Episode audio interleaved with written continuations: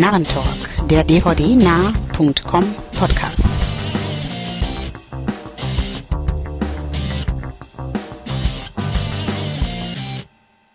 Ja, herzlich willkommen zum Narrentalk Nummer 35, dem 35. Podcast von dvdnah.com. Im heißen Sommer 2010 begrüßen euch meine Wenigkeit, Stefan, bekannt als STS aus dem Forum, und gemeinsam mit mir am Headset schwitzen. Berlin schwitzt, genau. Andreas ist auch wieder mit dabei. Hallo. Ja, und Augsburg schwitzt auch. Hallo, hier ist der Wolfgang. Ja, wir werden uns bemühen, heute gut durchzukommen, aber in veränderter Form. Dazu kommen wir später. Beginnen werden wir wie immer mit unserem klassischen Segment Last Scene, beziehungsweise Quatsch. Entschuldigung, verdammte Hitze. Ja. Ähm, wir beginnen mit den Trailern. Wie immer, Trailer. Heute haben wir vier im Programm. Und der erste nennt sich Devil, ist produziert von M. Night Shyamalan oder wie er auch heißt, der Mann, der uns The Sixth Sense und ähnliches brachte. Und ähm, ja, was haltet ihr davon? Mm, sah recht unterhaltsam aus, muss ich sagen. Ähm, wenn man den Trailer sieht, was mich immer ein bisschen stört, ist so dieses äh, reißerische mit dieser Schrift äh, im Trailer sozusagen. Das finde ich immer ein bisschen dämlich. Ähm, die Prämisse sieht aber interessant aus. Ähm, optisch sah er ganz gut aus. Ich hoffe, nachdem der Shamalamala äh, auch geschrieben hat, die Story, soweit ich das mitbekommen habe, dass er nicht seine üblichen Schlussgag einbauen muss, sondern dass es einigermaßen geradlinig läuft und ja, also ich werde sicher angucken. Also also ich muss ja gestehen, ich war etwas skeptisch, äh, nachdem er im Podcast-Thread aufgetaucht ist, als Trailer zum Besprechen und habe mir gedacht, oh nein, nicht schon wieder einen Horror-Trailer anschauen. Ähm, aber ich war dann sehr positiv überrascht. Also er war ähm, irgendwie ziemlich cool, der Trailer, und von, von der Situation eben mit äh, diesem Liftschacht oder dieser Lift, der dann stecken bleibt, ähm, ja, ist vielversprechend irgendwie. Mhm. Also ich sehe das eigentlich auch so. Ähm, so aus diesen Lift-Szenarien kann man eigentlich eine Menge rausholen. Zuletzt gab es ja diesen B-Film äh, Blackout mit Amber Tamblyn, den mochte ich sehr gern. Hier ist natürlich die übernatürliche Komponente mit drin. Die Regisseure, die Dowdle-Brüder oder wie die heißen, die haben zuletzt ja das äh, Quarantine Rack Remake gedreht, was ich übrigens auch sehr gern mochte. Also dementsprechend, die verstehen schon ihr Handwerk irgendwo. Ähm, wie Andreas schon sagte, mal gucken, ob oder wie da ein Twist eingebaut wurde von, von Shy. Ähm, mal gucken. Also, mal sehen. An sich, Trailer gefällt mir auch. Klassische Genreware in dem Sinne. Solide umgesetzt. Ähm, Freue mich drauf. Definitiv kein Titel, den man im Kino schaut oder schauen muss. Aber so für zu Hause, glaube ich, könnte das echt so das Richtige sein, um mal einen netten Videoabend zu durchleben. Ja. ja. Ist, denke ich, für jeden was dabei. Ähm, mhm. Darsteller technisch so bekannt waren die Leute jetzt nicht. Ähm, was ich aber auch ganz gut fand irgendwie. Das ja. so, ne, also sahen zumindest äh, interessante Personen aus. Ich weiß nicht, die ältere Dame, die da mit drin ist, die kam mir ein bisschen bekannt vor vom, vom Gesicht her, aber ähm, ja, ja keine Ahnung. Ich habe nur diesen Bookim Woodbine oder wie er heißt, den Afroamerikaner erkannt. Aha, woher? Der, ja, der hat schon etliche B-Movies gemacht und 3000 so. Miles to Graceland und so. Also es, ist eigentlich jemand, den ich nicht gern sehe. Okay. Ich, mag seine Art nicht so wirklich. Also er hat bisher ja. auch viele mörrige Filme gedreht. Vielleicht liegt es auch daran. Aber also der ist mir gleich ins Auge gefallen. Aber sonst ist es richtig. Habe ich irgendwie keinen erkannt, muss ich sagen. Also, was, ja. was definitiv auch nicht schlecht ist. Also nee, also ja, ein paar andere Sachen sind einem auch ganz explizit ins Auge gefallen. Ich weiß nicht, das haben sie halt gleich zwei oder dreimal äh, die jüngere Dame da äh, sich von überbeugen lassen.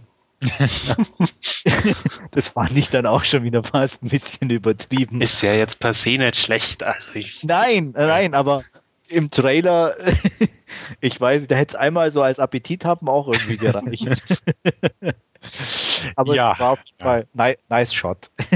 ja, das stimmt. Das stimmt. Und ansprechend. Also ja. noch ein Faktor, der für den Film spricht. Ja, absolut. Ja. Wenn nicht schon alles war. ja, wir werden vielleicht mal berichten, wenn wir den irgendwann mal zu gesehen bekommen haben. Ja. Ähm, über unseren zweiten Trailer kann man auch schon insoweit ein bisschen reden, indem wir alle wissen, worauf er basiert, nämlich auf dem schwedischen Film Let the Right One In. Jetzt die verkürzte amerikanische Fassung des Titels Let Me In.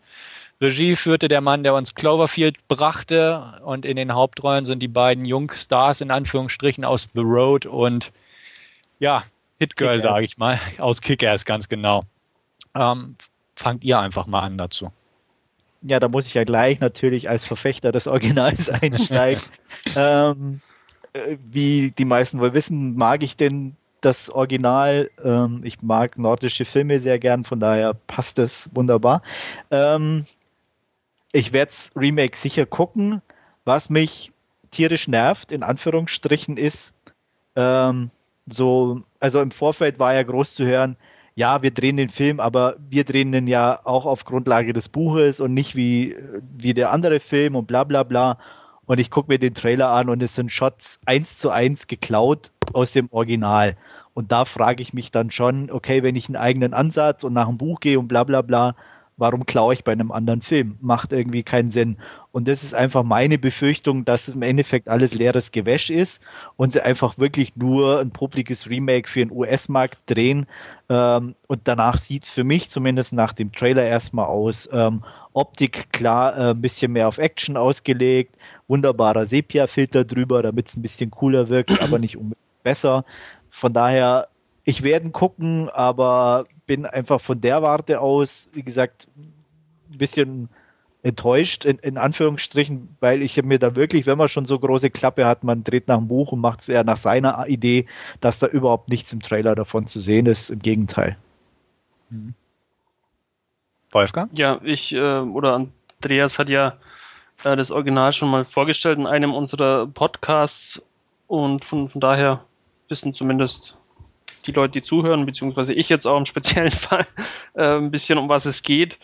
Und ich könnte mir vorstellen, dass mir auch die, die ruhigere schwedische Variante eher zu kommen würde, wie jetzt dieses, dieses Remake, das dann doch ein bisschen ähm, ja, diese zahnlose Flut an Horrorfilmen, die eben aus den USA kommen, ein bisschen untergeht in, in dem Reigen. Also ich könnte mir vorstellen, dass das Original ähm, bei mir besser ankommen wird, aber der Trailer zum Remake reizt mich jetzt auch dazu nicht unbedingt. Hm. Also mir hat der Trailer vom Remake sehr gut gefallen. Ich möchte fast sagen, er hat mir so gut gefallen, dass ich fast vergessen könnte, dass er auf einem mäßigen Original basiert. Aber das war jetzt natürlich provokant formuliert von mir. Ähm, nee, Andreas hat es gesagt, er mag nordische Filme. Ich habe es auch schon mehrfach erwähnt. Ich mag keine nordischen Filme, deswegen mochte ich das Original nicht besonders und setze meine Hoffnung in dieses amerikanisierte Remake. Ich fand den Trailer wirklich stark, muss ich ganz ehrlich sagen. Also jetzt mal ja, aber er hat doch nichts Eigenständiges. Ganz ja, ehrlich. Aber auch, auch, nur im Vergleich zum Original. Und äh, an sich fand ich den Trailer, also jetzt wirklich mal an sich von der Machart des Trailers, von jemandem, der dieses Original nicht kennt und so weiter, fand ich ja. den wirklich stark gemacht. Muss ich ganz ehrlich sagen, der hat auf jeden Fall sofort meine Neugier erweckt. Dadurch, Aber so, ich, ich sag mal so, kann ich das Original auch schneiden äh, mit, mit ein paar Szenen mit drin, weil die ja wirklich fast identisch ja. sind, leg nur einen anderen Filter drüber und gut ist. Das ist richtig. Das ist richtig. Das ist ja das, was ich nicht verstehe. Ich würde ich würd dir zustimmen, wenn, wenn die wirklich, wie sie gesagt hätten, ein bisschen einen eigenen Ansatz äh, geschaffen hätten, irgendwo was Eigenständiges aus dem Trailer erkennbar wäre was mhm. es für mich nicht ist.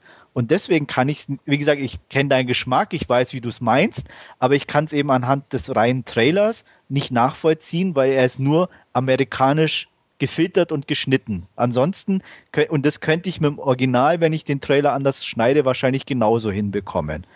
Und deswegen bin ich ein bisschen einfach enttäu da, daher enttäuscht. Wie gesagt, ich ja. werde es sicher angucken, das Remake, aber ähm, aufgrund der vorher getätigten Aussagen und so, ja, fehlt mir da einfach was. Mhm, mh. Kann ich nachvollziehen. Also sehe ich auch so, klar. Also stimme ich dir zu, richtig, man kann das bestimmt auch mit dem Original hinkriegen, trailertechnisch. Ähm, wie gesagt, ich baue halt meine Hoffnung darauf, dass mir das Original nicht so viel gefiel, weil das halt ja. so nordisch war. Das, das Remake sieht amerikanisch aus, klar, es, es wird eventuell inhaltlich geglättet sein. Wer weiß, das kann man ja bisher noch nicht so wirklich sagen. Ähm, dementsprechend freue ich mich drauf. Klar, es ist die übliche Diskussion, wenn es so sehr ähnliche Remakes innerhalb von recht kurzer Zeit gibt. Wir hatten ja, oder ich hatte ja gerade schon mal erwähnt, Quarantine war ja auch ein ja. Remake. Ähm, Quarantine gefällt mir auch super gut. Also jetzt nicht unbedingt besser als Wreck, auf keinen Fall. Aber für ein 1 zu 1 Remake mit ein paar Veränderungen gefiel es mir super gut als Film. Also, ähm, und ja, aber du hast es ja, du hast ja. aber auch bei, bei Quarantine keine Veränderung. Du hast ein bisschen mehr Brutalität, aber an sich ist auch so der Film fast 1 zu 1. Das ist richtig, aber trotzdem gefällt er mir. Und, und äh, es ist schwer zu sagen, dass Quarantine aber, aber ich ein scheiß Film ist. Nee, ähm, aber das ist, ich, ich sag mal, ähnlich wie mit Gas von Zandt, der Psycho eine 1 zu 1 Remake gedreht mhm. hat. Ähm, was, wo ist der Sinn? Nur mit anderen Leuten. Ja, wenn, ich, wenn, ich, wenn ich ein Remake mache, also ich sag, kann, wie gesagt, kann ja immer nur von mir ausgehen, ich bin kein Regisseur oder sonst was, würde ich doch versuchen, dann meine eigenen Vorstellungen, gerade wenn ein Buch zugrunde liegt, die irgendwo umzusetzen. Mhm. Und das fehlt mir, wie gesagt, einfach. Und da ist es für mich eine reine Auftragsarbeit und dann stelle ich mich hin und sage, hey, wir machen eine Auftragsarbeit für den amerikanischen Markt, erwartet nicht zu viel, es wird eine nette Sache, wunderbar, gute Unterhaltung, viel Action, habt Spaß, kein Problem. Ja. Äh, aber wie gesagt, ähm, ja. Ja. Mal gucken. Stimme ich dir zu. Also muss ich auch sagen, klar, der Trailer sieht für mich auch wie eine 1 zu 1 Kopie des Originals aus. Definitiv. Und ähm, ich, ich erwarte auch nicht mehr, muss ich sagen. Das, das mag zwar traurig sein und äh, ja. alles darüber hinaus wird mich positiv überraschen, aber jetzt mal ganz nüchtern betrachtet, glaube ich auch, dass Let Me In eine ziemliche 1 zu 1 Kopie für den US-Markt sein wird und nicht das der eigene ja, Ansatz. Das, das, das eigene, das, das Buch, aufs Buch basierende oder so, ähm, glaube ja. ich nicht, glaube ich nicht dran. Ich denke auch, ähm, er wird Anklang finden in den USA gewiss. Ähm, sicher, ja. Auch hier und, bin ich mir, mir sicher. Ja, ja, definitiv. Und ähm, aber mehr ist da nicht. Also das, das sage ich auch so. An sich mag ich, wie gesagt, sehr den Trailer und der wird auch, denke ich mal, sehr hilfreich sein, um das Interesse auch vor allem auf dem US-Markt zu wecken. Ja. Aber ähm, jetzt irgendwie eine große Offenbarung in Veränderung oder so äh, erwarte ich auch nicht. Also ich glaube, es wird ein guter Film. Auch wenn er eins zu eins ist, wird er halt da ihr das Original ja noch mehr mögt, in Anführungsstrichen, als ich, denke ich, wird es auch diese Qualität in Anführungsstrichen halten, ohne das Nordische, was für viele ja wieder Minuspunkt darstellen dürfte. Aber ich sage mal, er wird gut inszeniert werden oder worden sein. Die Darsteller, denke ich mal, passen und das, das wird irgendwo so sein. Aber wie gesagt, ich, ich verstehe dich voll und ganz und stimme dir auch zu. Und trotzdem weiß ich, dass er mir mehr gefallen wird als Original, einfach von meiner persönlichen Geschmacksausrichtung aus. Ja, klar, nö, weiß ich ja. Ich meine, da, da haben wir ja oft genug drüber gesprochen. Ja. Ähm, es wird halt die MTV-Variante werden. So mein, von, von der Optik her bis, wie gesagt, vom, vom Action, vom Schnitt her schneller. Ähm, ich denke mal, wie gesagt, auch nicht, dass es so viele ruhige Momente geben wird. Ähm, von daher, ja, also wie gesagt, wir werden dann bei Gelegenheit über das Remake sprechen. Ja. Weiß man dann schon was von den Laufzeiten von den Filmen oder beziehungsweise vom, vom Remake? Vielleicht kann man es ja anhand dessen ich abschätzen. Wüsste. Ich auch nicht, nee, könnte ja. ich nicht sagen. Wobei es sowieso schwierig ist, wie gesagt, weil selbst der das Original, äh, das Nordische, schon gegenüber vom Buch einiges weggelassen hat, was auch da schon sehr explizit war. Ja. Äh, beziehungsweise auch noch in eine andere extremere Richtung ging. Mhm. Was ja, da, hat, im, da ja. hatten wir ja drüber gesprochen. Wir hatten ja genau. schon mal. Deswegen. Ähm, was, ich, was ich auch noch kurz dazu sagen möchte, weil du das mit dem Trailer und der Schnittfolge und solchen Sachen aufgebracht hast, äh, das weiß ich gar nicht, ob das so sein wird. Ich glaube eigentlich fast, dass auch Let Me In genauso ruhig in Anführungsstrichen oder weitestgehend genauso ruhig wie das Original sein wird. Ich glaube vielmehr, dass der Trailer bewusst darauf getrimmt wird, kommerzieller zu wirken. Dieselbe Phänomen, was man im Prinzip beim The Road Trailer hatte, dass der okay. auch schon ein bisschen aufregender wirkte, auch von der Schnittfolge und allem drum und dran. Und dass der Film an sich aber, dass das Ruhige, das, was man sich erhofft hat vom Buch her oder wie auch immer, oder auch in diesem Fall von Vergleich zum Original, dass der schon auf der Schiene läuft. Also da bin ich wieder auf der Schiene, dass auch da es mehr Richtung 1 zu 1 Kopie in dem Bereich gehen wird, höchstens punktuell ganz bisschen aufgepeppt. Und dass die nur dachten, Mensch, wir auch, auch durch die Musikwahl und so, wir machen jetzt einen Trailer, der auch die junge Generation, die Horrorgeneration mehr anspricht äh, und dass man dann im Trailer oder im Film an sich feststellen wird, oh, der ist ja doch ruhiger, als der Trailer den Eindruck vermittelt. Also das, das ist irgendwie meine Hypothese zu dem Fall. Okay halte ich dagegen. Also ich glaube es okay. nicht. ähm, spricht meiner Ansicht nach der Regisseur dagegen, äh, siehe mhm. Cloverfield. Ähm, er ist einfach schon eher der, der Rums-Regisseur, zumindest bis jetzt. Und ähm, ich denke mal nicht, dass er schon das Standing hat, um ähm, in ruhigen Filmen bei den Produzenten durchzusetzen. Und äh, ich denke mal, dass die das Hauptsagen haben werden oder gehabt haben bei diesem Remake.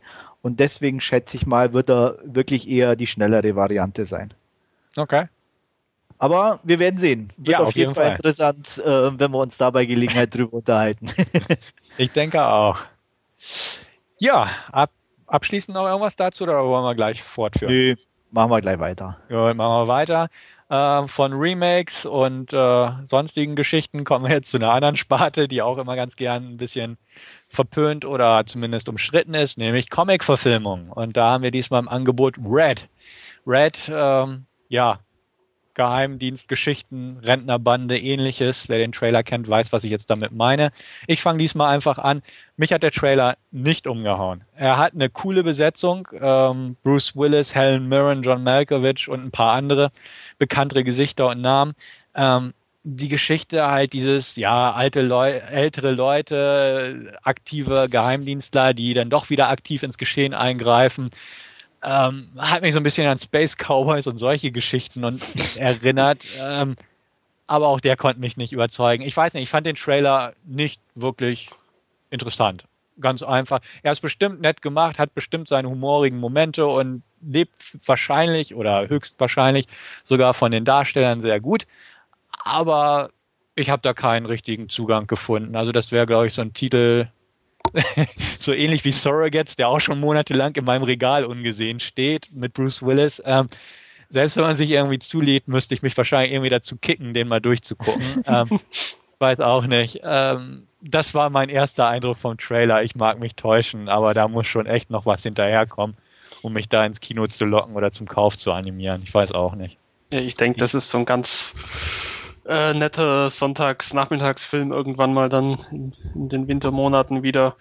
Äh, ansonsten, er schaut halt ordentlich aus, die Darsteller sind okay oder es sind, ist eine super Besetzung eigentlich, äh, aber ansonsten äh, ist er solide Standard-Action-Kost, wie, wie, wie sie ansonsten auch aus, aus Hollywood kommt, äh, wo ich mich oder wo, woran ich sofort denken musste, als ich den Trailer von, von Red sah, war, waren auch die Trailer von Männer, die auf Ziegen standen und Burn After Reading.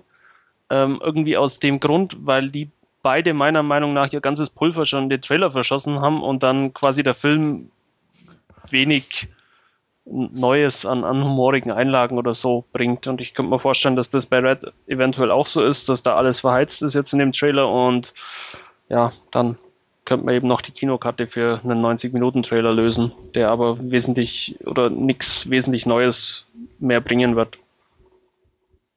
Ja, sehe ich eigentlich ähnlich. Äh, du hast schon unser Lieblingswort für solche Filme benutzt, solide.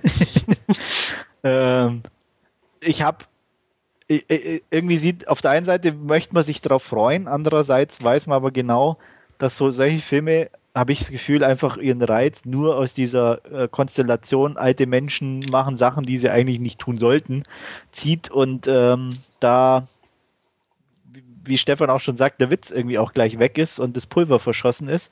Und deswegen kann ich, und die Story wird auch nicht so viel hergeben. Ähm, Action-technisch, ja, was will man da noch irgendwie draufsetzen? Deswegen solide. Äh, wie Wolfgang auch sagte, nette Sonntagnachmittag-Unterhaltung, da wird er, denke ich, ganz gut aufgehoben sein. Äh, kann man bestimmt mal irgendwann gucken, aber sicher nicht im Kino und vielleicht auch mal nur geliehen oder so. Das wird, denke ich, reichen.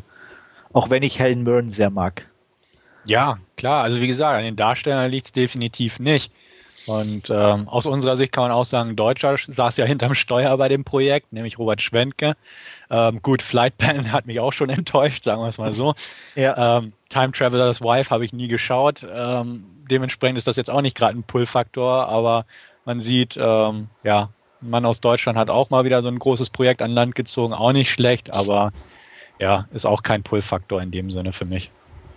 Ja. Aber du wirst nicht aus der Sneak rennen, Andreas, oder wenn er da, da begegnet? Nee, ich, ich finde im Gegenteil, also sowas finde ich optimale Sneak-Ware, wenn du irgendwie Bock auf einen 0815-Film hast. Also der tut niemand weh, äh, unterhält bestimmt die zweieinhalb Stunden, die er geht oder so ganz gut und äh, ja, also von daher rausgehen werde ich da nicht. Ist ja kein Liebesfilm. ja, gut. Nach Remakes Comic-Verfilmung kommen wir noch zu einer anderen gewissen Sparte, die auch immer sehr interessant ist, nämlich DTV-Ware, Direct-to-Video-Flicks. Frisch aus den USA, wird Ende des Monats ja auf Blu-ray und DVD erscheinen. Operation Endgame oder Operation Endgame, um das mal so auszusprechen. Ähm, ja, diesmal legt ihr mal wieder los. Ja, geil, liegt schon Warenkorb. nee, ähm, ja, ich sag's einfach solide. Ähm, Maggie Q ist dabei oder Justman ist dabei, dann Zack mit dem unaussprechlichen Nachnamen ist dabei. Galifianakis. Galifianakis, oh. uh, da hat einer ja. ja, und ansonsten ja. auch, ähm, das, wer war es noch, äh, Alan Barkin und, und, Barkin, und Emily ja. DeRaven. Ähm, Besetzung ist toll, ja, es ist wohl irgendwie so eine Agenten-Killer-Parodie, wie auch immer, die dann sich wohl gegenseitig ausschalten müssen. Ähm, ja, ist bestimmt auch nette Unterhaltung. Aber insofern natürlich ein bisschen netter, weil es, ich sag mal, einfach unterhaltsamer vom Trailer her aussieht, wie, wie eben Red. Ja. Äh, die Konstellationen sind interessanter, die Action sieht äh, gut aus und nicht zu übertrieben und auch nicht langweilig oder so. Ähm, von daher, ja, bis auf Odette Justmann, ganz netter, netter Cast. Was hast du denn gegen äh, die? Äh, Ach ja, ich erinnere mich. Soll ich ausholen? Ein Cloverfield kannst du nicht liegen. Nee, da war sie auch äh, nur am äh, Nichtstun. Also, nee, äh, wie hieß er? Mir fällt gerade der Titel nicht ein. Unborn? Uh, Unborn, ja. Ach so, genau. Das sind ja Filme, die mich nicht interessieren. Ja, ist egal. Da war sie unendlich scheiße. Ja, das, mag, das mag vermutlich am Film gelegen haben. Nein, das war, lag an ihrem darstellerischen Talent.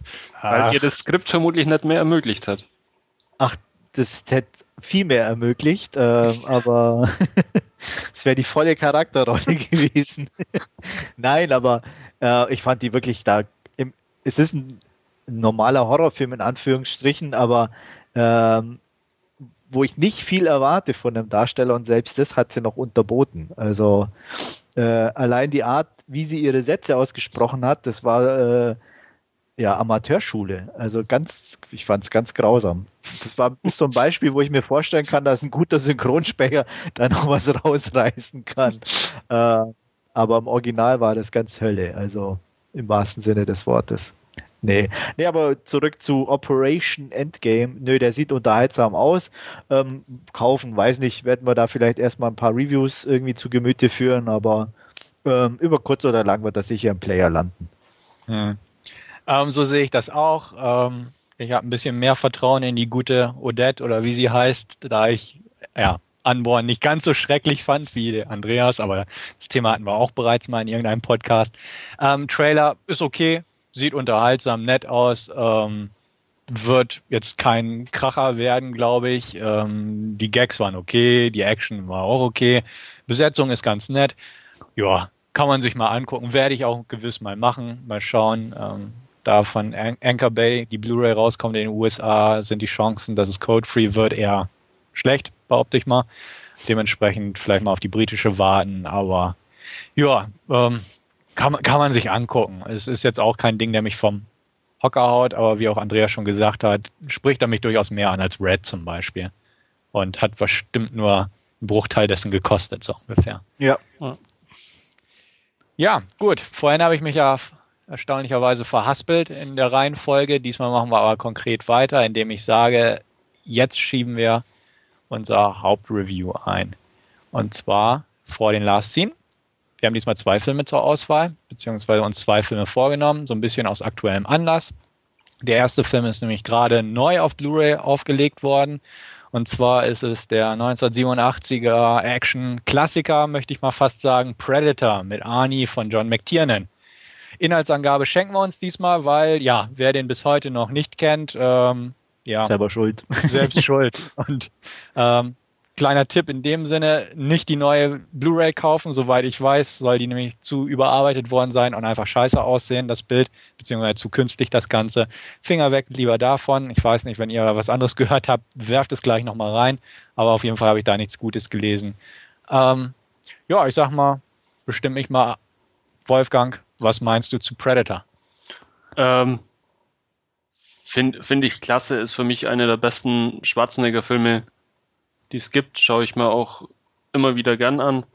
Ähm, unter anderem, weil auch der Predator, wir hatten es erst bei einem unserer vergangenen Podcasts bei den Top 4, Andreas hat es, glaube ich, als, als bestes Alien überhaupt bezeichnet. Also es ist definitiv auch ähm, sehr weit vorne in, in der Liste der Kreaturen. Äh, die Action passt, die One-Liner passen, die also es ist einfach ein Testosteron geladener 80er Jahre Action-Männerfilm, ähm, der einfach Spaß macht. Ja, absolut, kann ich nur zustimmen. Ähm, die One-Liner sind gut. Ähm, Stick Around, um nur mal einen zu nennen, kommt immer wieder gut. Ähm, ich fand's, ich habe beide, also auch den nächsten, den wir besprechen werden, beide Filme angeguckt, auch vor kurzem wieder. Ähm, und habe also wieder festgestellt, wie unterschiedlich auch gerade 80er Jahre Actionfilme oder überhaupt Filme aus der Zeit doch wirken können. Ähm, vor gar nicht allzu zu langer Zeit habe ich mal mir Red Sonja äh, angeguckt mit Schwarzenegger, der zwar irgendwie lustig ist, aber auch unendlich langweilig, weil es passiert nichts. Also wenn man noch so diese verklärte Erinnerung an Super Action oder sowas hat, die existiert fast nicht. Es gibt, glaube ich, zwei größere Kampfsequenzen.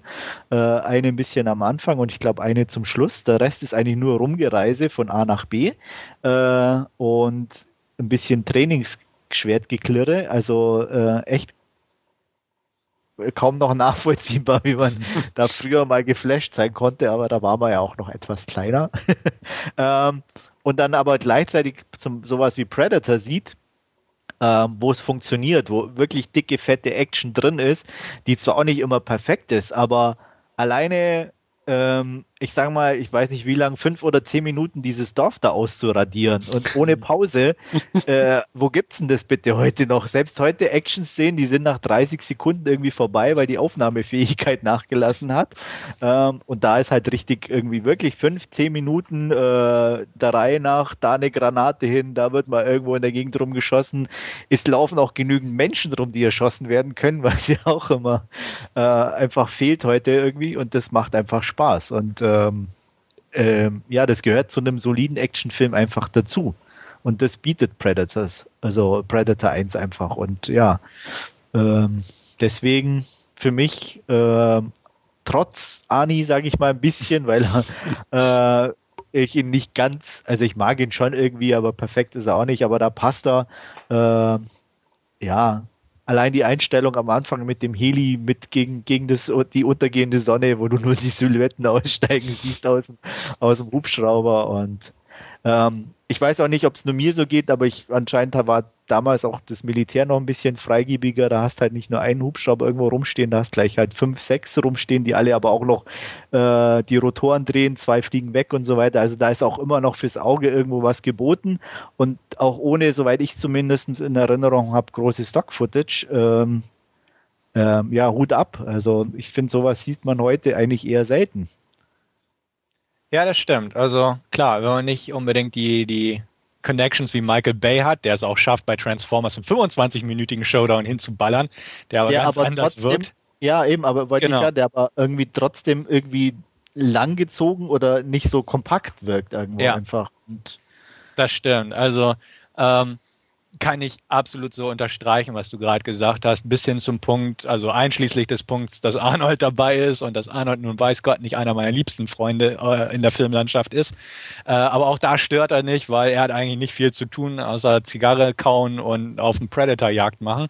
Ähm, ist eine gute alte Joel Silver Produktion, äh, der damals noch als aufstrebender großer Action-Produzent galt. Das Ganze rockt gewaltig, sehe ich auch so im schönen 80er-Jahres-Stil, kein Stock-Footage oder jedenfalls nicht erkennbar. Äh, CGIs waren da auch noch nicht so das beliebte Thema, um Hubschrauber zu animieren im Hintergrund oder so. Es ist also alles, wie du auch so schön gesagt hast, echt und äh, ja, real das Ganze. Das macht einfach Spaß, also sehe ich ganz genauso. Ähm, auch vor dem Hintergrund, dass es einfach ein Film, der, wie auch schon erwähnt wurde, die Zeit irgendwo überdauert hat. Also klar, wenn man solche Filme nicht mag, wird man ihn heute genauso hassen wie damals. Aber ähm, man kann ihn noch angucken als 80er-Jahre-Film. Und ja. Red, Red Zone, ja, habe ich seit damals nicht gesehen und irgendwie habe ich auch nicht den Drang dazu, weil ich in Erinnerung habe, damals fand ich äh, Brigitte Nielsen sogar noch etwas attraktiv. Und da ich weiß, wie sie heute aussieht, will ich es, glaube ich, gar nicht ausprobieren. Ähm, Lass es auch lieber. genau. Ich weiß auch nicht, was da vielleicht los war. Ähm, aber auch so, so ein paar Lundgren-Filme oder so Dark Angel, den guckt man sich heute an und denkt sich, oh mein Gott, wie konntest du das damals gut finden? Und ja, ich habe mir jetzt auch natürlich für den Podcast den Film nochmal angeguckt, den Predator. Und dachte auch, Mensch, ja, den kann man noch gut finden. Und da findet man auch Sachen, die einfach so cool gemacht sind, dass, dass man sie selbst heute in einem Film cool finden würde auf diese Weise. Klar hat Predator auch seine Probleme, beziehungsweise seine, seine kleinen Schnitzer hier und da, aber ähm, das passt einfach. Und so als, als Film auch schon mit diesen Jahren auf dem Buckel sowieso, ähm, rockt er einfach. Äh, die ja. Action ist geil und der Predator ist einfach eine coole Socke, das hatten wir auch schon. Und, und selbst Arnold ist cool und die anderen Figuren sind auch ganz nett gemacht und das passt. Also dementsprechend muss ich auch sagen, trotz Arnold, trotz 80er, trotz allem drum und dran, der hält heute echt stand, der Film. Und ja. setzt Action, Action, Action, ja, von der Action her muss man sich da echt nicht vernachlässigt fühlen. Umso ärgerlicher, dass, dass diese äh, Blu-ray-Auswertung daneben gegangen ist, soweit ich das, weil den hätte ich mir auch gern da zugelegt. Ich war auch kurz davor, als ich das auch gelesen habe, dass die da mit diesem Noise Reduction und so den da wirklich auf, auf Klarlack äh, umgebogen haben äh, war für mich die Sache erledigt. Also der ja. muss echt grottig sein. Also man ich kann sich anschauen auf capsaholic.com. Ähm, ja. Es ist wirklich äh, sämtliches Filmcon oder so haben sie, haben sie rausgefiltert. Also es ist glatt gebügelt. Es äh, macht, glaube ich, keinen Spaß, den Film so anzuschauen. Ja, das, das geht gar nicht. Also wie gesagt, das kann man bei Michael Bay machen. Der hat seine Bilder glatt und das gehört einfach ja. dazu. Aber das ist so ein, so ein gritty, dirty 80s-Flick, ne? Ja. Und da, da gehört einfach Grain ins Bild. Da muss man das schon ansehen. Und da, da will man halt nicht so dieses Wachsfigurenkabinett sehen, sondern ja. da, da, da gehört das einfach zum Grundfeeling dazu. Und äh, sehr schade einfach, weil da hätte ich, wie gesagt, locker ein Update gewagt, weil der, der passt einfach und da kann man da auch sich den heute nochmal angucken. Und ja. äh, ich habe gesagt, ja, wer, wer ihn noch nicht kennt, soll es sein lassen, so ungefähr. Nein, er soll ihn sich angucken, aber in der Form, wie es sein soll. Und mit Grain, mit Griesel und was weiß ich nicht. Und ja, es lohnt sich, definitiv. Ja. Also ich habe ja auch diese Doppel-DVD, ich weiß nicht, was ihr für eine Variante habt. Ähm, Selbige. Und das Bild ist wirklich nicht gut, aber das war mir sowas von scheißegal eigentlich, in Anführungsstrichen. Klar würde ich auch gerne ein Update haben, wo, wo der Dschungel richtig grün ist und äh, aber ja, aber es hat nicht gestört irgendwo, weil es ist ein 80er-Film und ich habe den auf DVD und äh, wunderbar und das passt alles. Ähm, von daher war das schon sehr enttäuschend, als ich das gelesen hatte. Mhm. Ähm, was ich auch wieder ganz faszinierend fand irgendwo ist, was danach ähm, ich glaube, Zweier auch noch, da kommen wir bestimmt noch drauf. Und ähm, bei Alien vs. Predators war es auch schon nicht mehr der Fall. Meiner Meinung nach, wie lang du den Pred äh, Predator im Bild gesehen hast. Voll Nahaufnahme und wie cool der heute immer noch aussieht. Mhm. Ähm, und wenn du dann Alien vs. Predator anguckst, eins und zwei, wie, wie lahm die da irgendwie wirken oder äh, auch 0815 und wirklich nur Bruchteile von Sekunden im Bild, äh, fragt man sich echt, was das soll oder was die alle verlernt haben, um das nicht mehr so hinzubekommen. Auch auch von den Bewegungen. Ich finde auch, klar, es ist nicht perfekt. Also wenn er mit seinen Krallen ein bisschen auf seiner Konsole rumtippt, das sieht schon mhm. nach Gummi aus. Aber allein von den Bewegungen wirkt der Predator immer schon so wie ein Krieger, auch wenn er über so die Steine hüpft und so. Und ich fand, das haben sie ziemlich cool gemacht und es fehlt danach in, in den eigentlich komplett. Ich, also ich denke, Zweier hat es auch noch ein bisschen, aber Ich denke, da ist einfach mittlerweile so ein bisschen die, die Einstellung da, ja, jetzt geben wir dem halt ein bisschen so einen Gummianzug mit ein paar Markierungen und den Rest machen wir dann mit dem Computer hinterher. Und das, das hattest, hattest du halt früher halt einfach nicht und da, so, so wie du es aufgenommen hast, ist es halt auch ins Kino gekommen irgendwie. Und, und da muss es halt eins, oder ja, in Anführungszeichen 1A ausschauen. Und jetzt verlässt man sich halt drauf, ja, es wird da hinterher noch nachbearbeitet und uh, da wird man es dann schon richten. Und, äh, ja, aber Optik, richtet man ja nicht. Ja, es, es, klappt halt dann nun mal nicht alles. Ähm, ja. Was immer noch cool ausschaut, auch meiner Meinung nach, sind ähm, die Effekte vom, vom Predator. Also der, die, die Wärmekamera ähm, funktioniert immer noch. Wäre heute vermutlich ein bisschen fein aufgelöster. Ähm, aber hey, der Film ist von 87, also sieht immer noch astrein aus. Und auch dieser, dieser Tannenanzug, wenn man ihn quasi sieht im Dschungel, funktioniert ja. meiner Meinung nach auch immer noch. Mhm. Ja, das denke ich auch.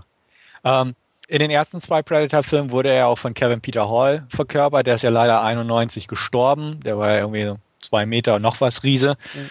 Vielleicht liegt es auch daran, dass er dann nicht mehr engagiert werden konnte für die Nachfolgedinger. Klar liegt es auch an der Inszenierung. Aber das sehe ich auch. Also der, der, wirkt einfach cooler in den alten Filmen irgendwie, der Predator, obwohl ja. er auch in den neueren cool ist an sich, weil es einfach die Figur hergibt. Ja. Aber das, das stimmt schon. So von der Prä Präsentationsweise merkt man doch schon Unterschiede. Ja. Und das, wie gesagt, das hat mir danach, also auch wenn ich den ersten Alien vs. Predator noch mag, irgendwie optisch, also den fand ich ganz nett, ähm, ja, waren die alle irgendwo zu, zu unförmig, zu, zu langsam und dieses Kriegerische, das kam nie so richtig rüber. Und äh, ja, das fehlt einfach ein bisschen. Aber na gut, aber der alte rockt auf jeden Fall die Bude äh, immer noch und ich hoffe doch noch auf irgendwann eine gute Blu-ray, die ich mir dann zulegen werde. Bis dahin äh, vergebe ich ganz äh, glatte, ohne Schnörkel 8 von 10 und ja, auch nach wiederholten Male ändert sich an der Wertung nichts. Ja, schließe ich mich an. Auch glatte 8 von 10, definitiv. Mehr braucht man da eigentlich zu sagen. Ja.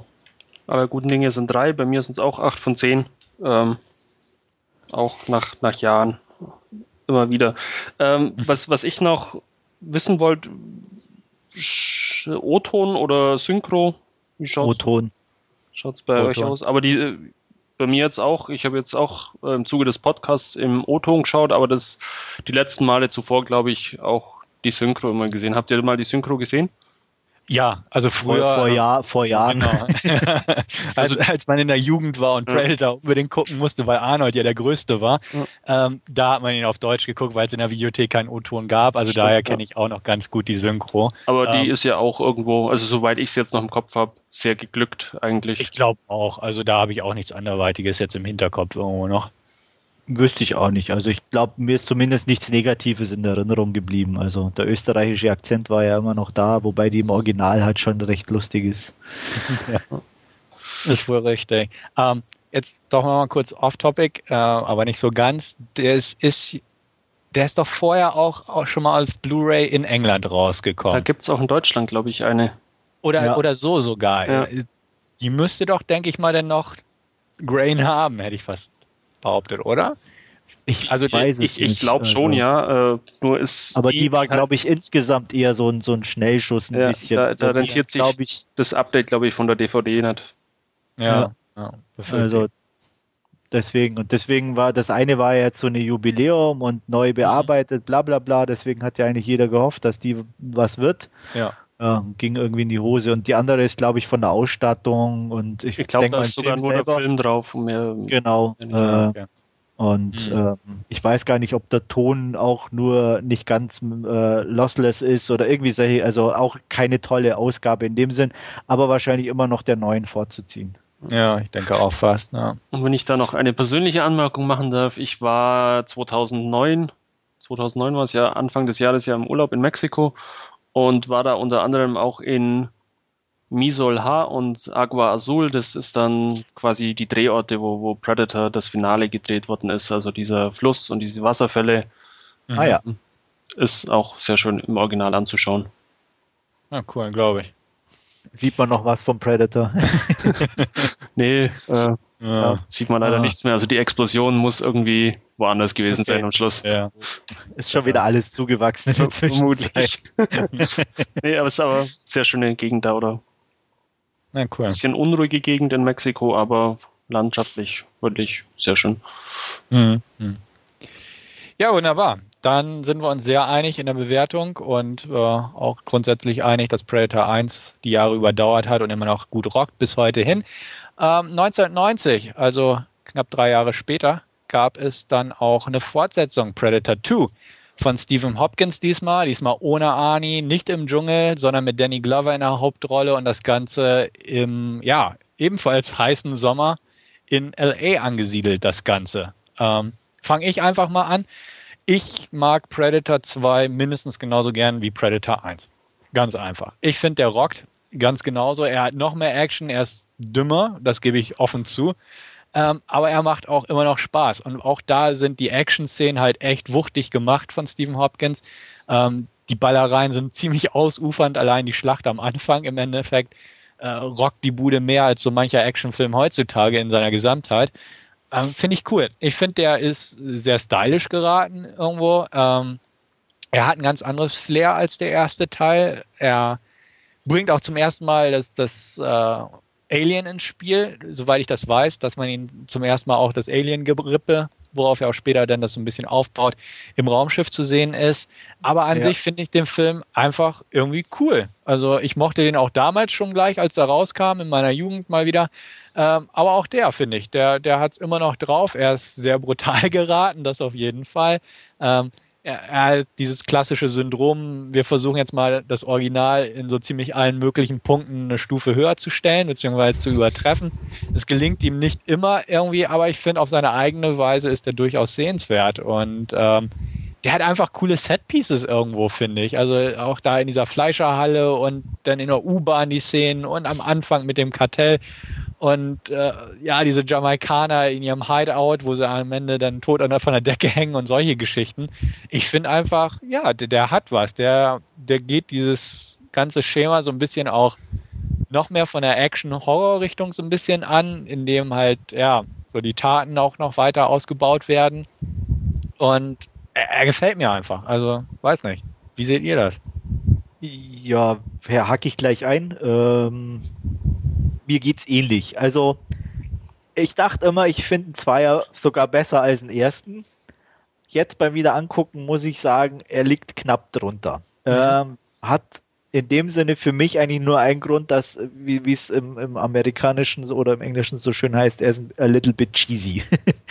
Und ähm, ja, das, das kommt schon extrem rüber. Deswegen ähm, ich finde den auch sau cool von den Ideen her, äh, wie du sagst, mit den Ka äh, Kartellen, äh, dem Voodoo-Priester, die sind alle so, diese Ganjas in ihrem, die kiffen in dem Auto voller Rauch, auch der Witz, der ein bisschen mit drin ist und aber er, er hat halt auch gleichzeitig, finde ich, so ein bisschen was ganz leicht, nicht negativ, aber halt äh, nicht so gut ist wie im ersten. Er wirkt sehr 80er was natürlich automatisch dadurch kommt, dass er in der Stadt spielt und dadurch natürlich alle in, in den 80er Klamotten irgendwie rumrennen.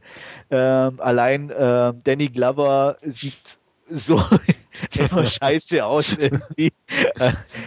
Er wirkt auch nicht wie ein Action-Star und auch nicht wie der Supercop, der eigentlich sein sollte, sondern eher so ein bisschen wie der unförmige Opa-Cop von nebenan, der einen auf Action machen will.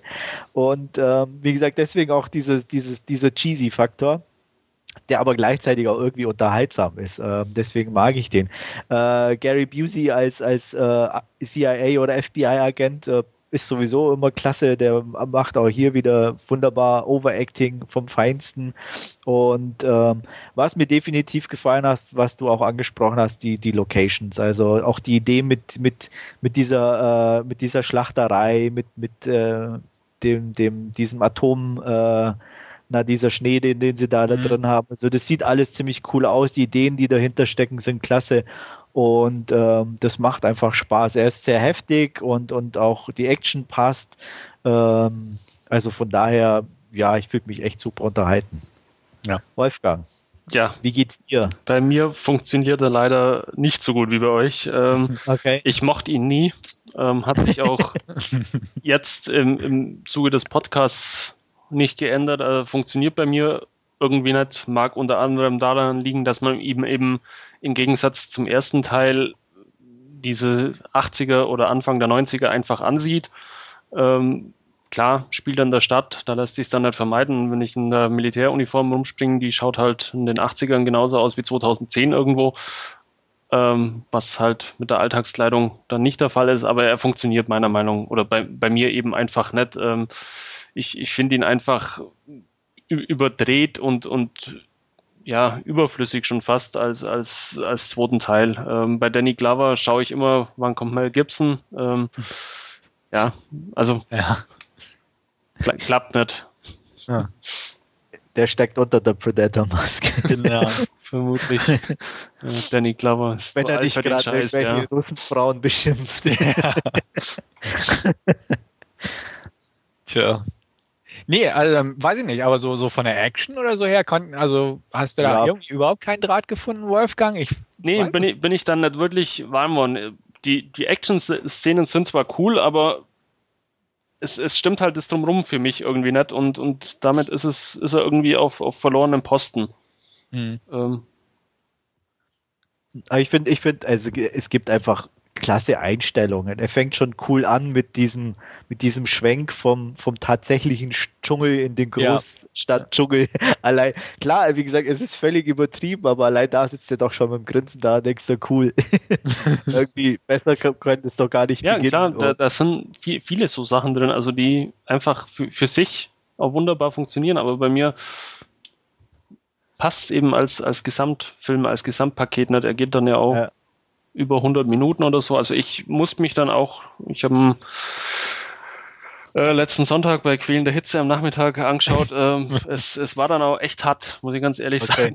Also, das stimmt, da muss ich aber auch sagen, äh, er hat ein bisschen mehr Hänger wie der Einser, finde ich. Ja, auch. das stimmt, Also, ja. ähm, ähm, von daher, er ist schon ein bisschen schwerer anzugucken.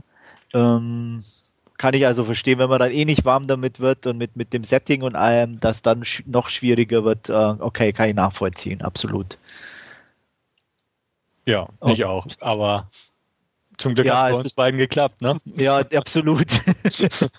ja, nee, es ist auch einfach, ich weiß auch nicht, ähm, ähm, äh, auch wie er sich selber verarztet mit dem Waschbecken und, und äh, das ist einfach coole Ideen und das, das hat mir danach alles irgendwo, ich sag mal, bei den Alien vs. Predator Teilen irgendwie komplett gefehlt. Also auch dieses, dieses, ja, irgendwie erstmal, dass die, dass sie allein kämpfen und ähm, ähm, auch diese, diese, diese, die Sachen, die, die, die sie Predators dabei haben, das ist einfach irgendwie cool ausgedacht und auch cool umgesetzt, auch wenn es nur kleine Ideen oder äh, mehr so, so, so Splitter irgendwo waren, die du so mitbekommen hast, aber es hat alles zu, zueinander gepasst, wie du auch sagst, mit den Trophäen in dem Raumschiff dann, wo das Alien dran ist und ähm, ja, und auch andere einfach so diese Köpfe und das, das passt ja einfach alles zusammen bis zu der Trophäe, die, die Danny Glover dann äh, am Schluss von dem alten Predator da äh, überreicht bekommt. Das, das ist einfach cool, da kann man nichts anderes zu sagen. Und klar ist es oberdämlich irgendwo, wenn man ganz ehrlich ist, aber es ist auch einfach eine coole Idee. Also, ich meine, einen weißhaarigen Oberpredator, hallo, ist doch klasse. also ja, der- oder, oder wie er das Raumschiff da unter dem Gebäude versteckt hat oder solche Geschichten. ja, Also, also, so, wo man sich auch denkt, ja, ähm, okay, gut, das ist nun mal da schön.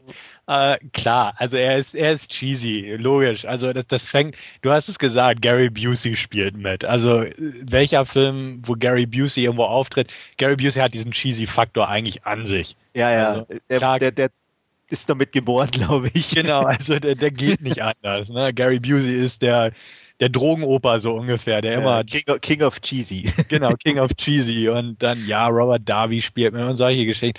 Klar, aber wie gesagt, also auch, auch ich, ja, ich unterstreiche die Punkte äh, und kann die Punkte unterschreiben. Ja, er ist ein bisschen zu lang und er ist cheesy und er ist, er ist irgendwo datiert durch die Klamotten, klar.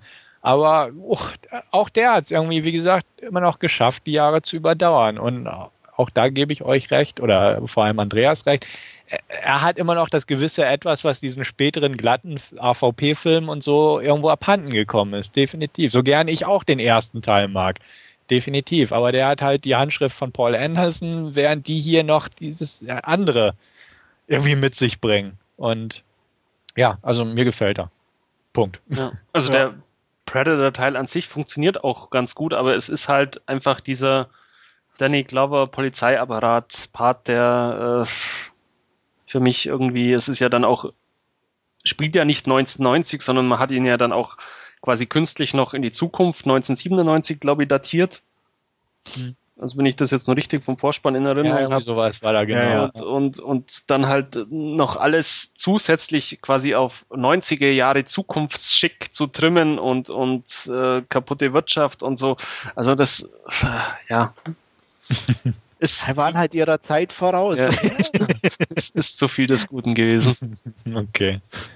Was würdest du ihm denn geben abschließend? Ähm, fünf von zehn. Okay. Also ich bin bei einer guten sieben. Mhm.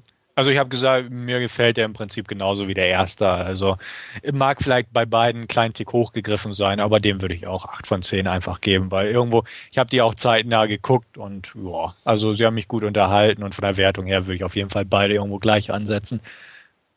Ja, belassen wir es dabei. Ich denke auch.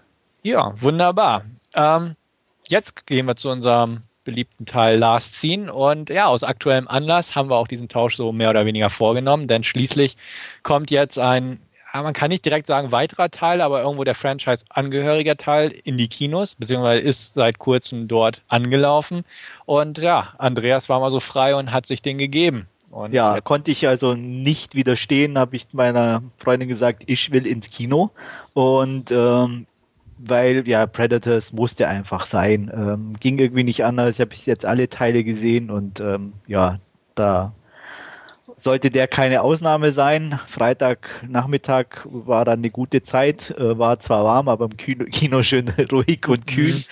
Da war das absolut passend und ähm, ja, ähm, worum geht's im Endeffekt? Ähm, der Einstieg ist relativ lustig. Man sieht Adrian Brody vom Himmel fallen. ähm, er ist erstmal bewusstlos, wacht dann mitten während dem Flug auf und äh, kurz bevor er am Boden landet, geht ein Fallschirm auf und äh, er steht in voller Kriegsmontur mitten in einem Dschungel. Ähm, wird dann kurz darauf beschossen von einem Typen, der sich als russischer Angehöriger des Spätznats vorstellt. ähm, während die zwei sich unterhalten, kommt dann zwischendrin noch einer gelandet, der leider Pech hatte, sein Fallschirm ging nicht auf, dementsprechend äh, zermatscht liegt er ein bisschen zwischen den beiden. Ja, und so nach und nach trudeln immer mehr Leute ein. Ähm, wir haben also nicht nur Adrian Brody, der äh, US-Spezialeinheit ist, ohne nähere auf die Details einzugehen. Ähm, wir haben auch ähm, Isabel, gespielt von Alice Braga, die irgendwie irgendwie aus dem mexikanischen, sonst wo südamerikanischen Dschungel äh, stammt. Äh, wie gesagt, den speziellen Spätznaz-Angehörigen. Wir haben dann noch äh, äh Danny Trejo als Angehöriger einer ja, sagen wir mal auch Gang und äh, mexikanische Gang, klar. Mexikanische Gang ja.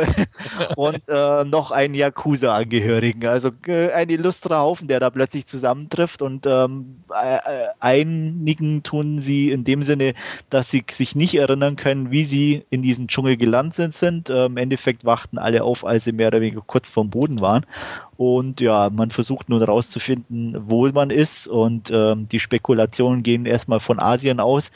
Es wird aber relativ schnell klar, dass äh, Asien sich plötzlich auf einem anderen Planeten befindet. Ähm, und ja, und man irgendwo auf einer netten Jagd ist. Äh, man selber ist die Jagdtrophäe und klar, wie der Titel schon sagt, Predators sind auf der Jagd und man versucht eben so gut wie möglich zu überleben. Das ist eigentlich die Grundkon Grundkonstellation. Ähm, Stefan, ich glaube, du hast es schon ganz, ganz am Anfang irgendwo geschrieben, als die ersten Informationen aufgetaucht sind, äh, auf äh, in welche Richtung die Geschichte denn gehen könnte. Ähm, ähm, Game, äh, na, wie noch sag, hilf mir nochmal auf die Sprünge. Most Dangerous Game. Most Dangerous Game, genau, mit zehn kleinen Negerlein im Prinzip. Und im Endeffekt ist es nichts anderes. Ähm, optisch gut in Szene gesetzt. Ähm, die Action geht in Ordnung, ist mir fast ein bisschen zu wenig. Ähm, ich hatte da entsprechend auf äh, Jörgs äh, Kritik, die er da gepostet hat, ähm, reagiert mit meiner eigenen. Mhm. Die laufen mir ein bisschen zu viel weg. Also es ist wirklich sehr viel Gerenne, ähm, was mir dann irgendwie ein bisschen auf die Nerven ging. Und was ich lustig fand, was einfach völlig passt an sich, die Leute haben alle überhaupt null Background. Also du könntest, der einzige Background ist die Zugehörigkeit. Spetsnaz, Yakuza, äh, die haben teilweise nicht mal Namen. Ich glaube, Adrian Brody sagt seinen Namen fünf Minuten vor Schluss. Äh, mhm. äh, ja, ja, was soll's auch, ne? Warum Namen ja. nicht? Genau. das, das passt auch irgendwo. Das fand ich cool und ich will da auch eigentlich gar nicht mehr Info haben. Ich will Jagd sehen. Und ja, ähm, ja. wie gesagt, das ist auch eigentlich vorhanden und es gibt so einen kleinen Twist in Anführungsstrichen mit den Predators selber. Ja, er war okay, aber hat jetzt kam viel zu kurz eigentlich. Da hätte ich gern ein bisschen mehr gehabt und auch die, wie gesagt, die Fights ähm, waren irgendwie zu kurz oder das, was wir einfach auch schon, wo, wo ich angesprochen habe, trat auch hierzutage. Man sieht viel zu wenig von denen und ähm, sind auch viel zu kurz irgendwie in, in Szene gesetzt und auch die Action-Szenen sind nicht allzu lang. Es gibt am Anfang eine längere, ähm, auch ein bisschen Extremgeballer und ähm, der Spetsnaz hat so eine schöne Minigun dabei, ähnlich wie im ersten Teil, als sie da den Weizer hacken. Das ist mhm. ganz lustig, wo auch, wo sowieso so ein paar äh, kleine Anspielungen auf die alten Teile mit drin sind, die, die ganz nett sind. So wie, wie glaube ich, im ersten Teil die eine Szene, als der, der Schwarze da äh, in den Dschungel guckt, ganz äh, still stehen bleibt, weil er irgendwo meint, was zu sehen. Genau, fast die identische Szene haben sie da halt auch so mit eingebaut. Und das ist dann schon ganz lustig, wenn man die ersten beiden kennt, aber es hält sich auch in Grenzen, also es ist nicht zu viel.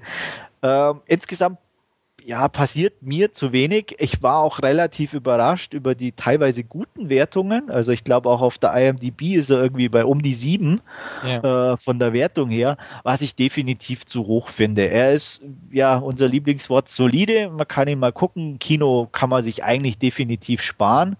Ähm, es ist ja, wie gesagt, insgesamt war mir ein bisschen zu viel Gerenne und zu wenig Action. Es sind einzelne Bruchteile der Geschichte überhaupt nicht ausgearbeitet, wo, wo dann wirklich zu kurz kommen. Äh, Toffer Grace, äh, wer ein bisschen zu viel gelesen hat, weiß, worauf ich anspiele, ist im Endeffekt völlig verschenkt. Das ist auch so ein, so ein Mini-Twist, der äh, den, ich glaube, zehn Minuten vor Schluss mal kurz äh, enthüllt wird und dann zwei Minuten später sowieso schon keine Rolle mehr spielt. Also ja, ein bisschen merkwürdig das Ganze. Und ähm, von den Predators selber leider sieht man ein bisschen meiner Meinung nach zu wenig. Äh, es gibt noch ein, zwei andere Gestalten, die auftauchen, die ganz nett in, integriert sind. Äh, will ich nicht zu viel verraten, um und nicht zu, spoil zu spoilern, aber ähm, er ist ja ganz nett. Also wie gesagt, äh, kann ihn gucken, ähm, kann die hohen Wertungen teilweise nicht nachvollziehen. Dazu war zum Beispiel der erste einfach, was Action betrifft, wesentlich härter und, und, und schneller und besser, obwohl es ein 80er-Film ist und deswegen ähm, bin ich, glaube ich, wertungstechnisch bei der 6 von 10 und ähm, wie gesagt, kann man mal gucken, aber es ist leider nicht das erwartete gute Franchise. Leider. Also die, die positiven Bewertungen haben mich auch überrascht, auch gerade von der normalen Presse in Anführungsstrichen. Also bei Rotten Tomatoes hat er, glaube ich, irgendwie 65 Prozent, ja. was für so ein Genrewerk extrem hoch ist. Ja. Also ich hatte mal nachgeguckt, irgendwie, äh, ich glaube, äh, Predator 1 hatte bei Rotten Tomatoes irgendwas Mitte, Mitte 70. Ja. Predator 2 dann irgendwie in den 20ern und AVP okay. auch in den 20er und AVP ja. 2, ich glaube 11 oder so. Und ja. der hat 65, da dachte ich auch, okay, holla die Waldfee, ne? Ja. Äh, und, aber gut, was du sagst, klingt wirklich sehr durchschnittlich irgendwo. Ähm, Im Kino reizt er mich auch nicht. Ich hatte auch wirklich kurz überlegt im Vorfeld, weil, oh geil, ein neuer Predator-Film, könnte was sein. Und ähm, ja, aber dann auch so, hm, dachte ich auch, gut, die Trailer sehen ja. solide aus. Ja, kann man sich, glaube ich, sparen. Auch, ne? Genau, also das ist ja. halt wirklich so leider inzwischen so, so die Stand, aber ich, ich habe irgendwie das Gefühl, das ist so, ja, einfach so die Sicherheitsvariante, solide funktioniert gut irgendwo, so das Gefühl habe ich. Ähm, ja, ja, es gehen alle ins Kino dann, keiner ist genau, großartig keiner enttäuscht. Ist enttäuscht. Also er ist nicht zu brutal, damit die Mädels nicht zu sehr verschreckt werden. Ein bisschen Action für die Jungs und ähm, ja, ähm, klar, Adrian Brody ohne Hemd für die Mädels nochmal. Genau, äh, der aber als Actionheld völlig äh, nicht funktioniert, überhaupt nicht. Ähm, okay auch als Special Agent 0 funktioniert. Äh, stört aber auch andererseits nicht, nicht so sehr. Äh, Danny Trejo äh, muss man leider sagen. Funktioniert immer, oder? Nee. Auch funktioniert nicht. immer, doch, aber leider zu kurz.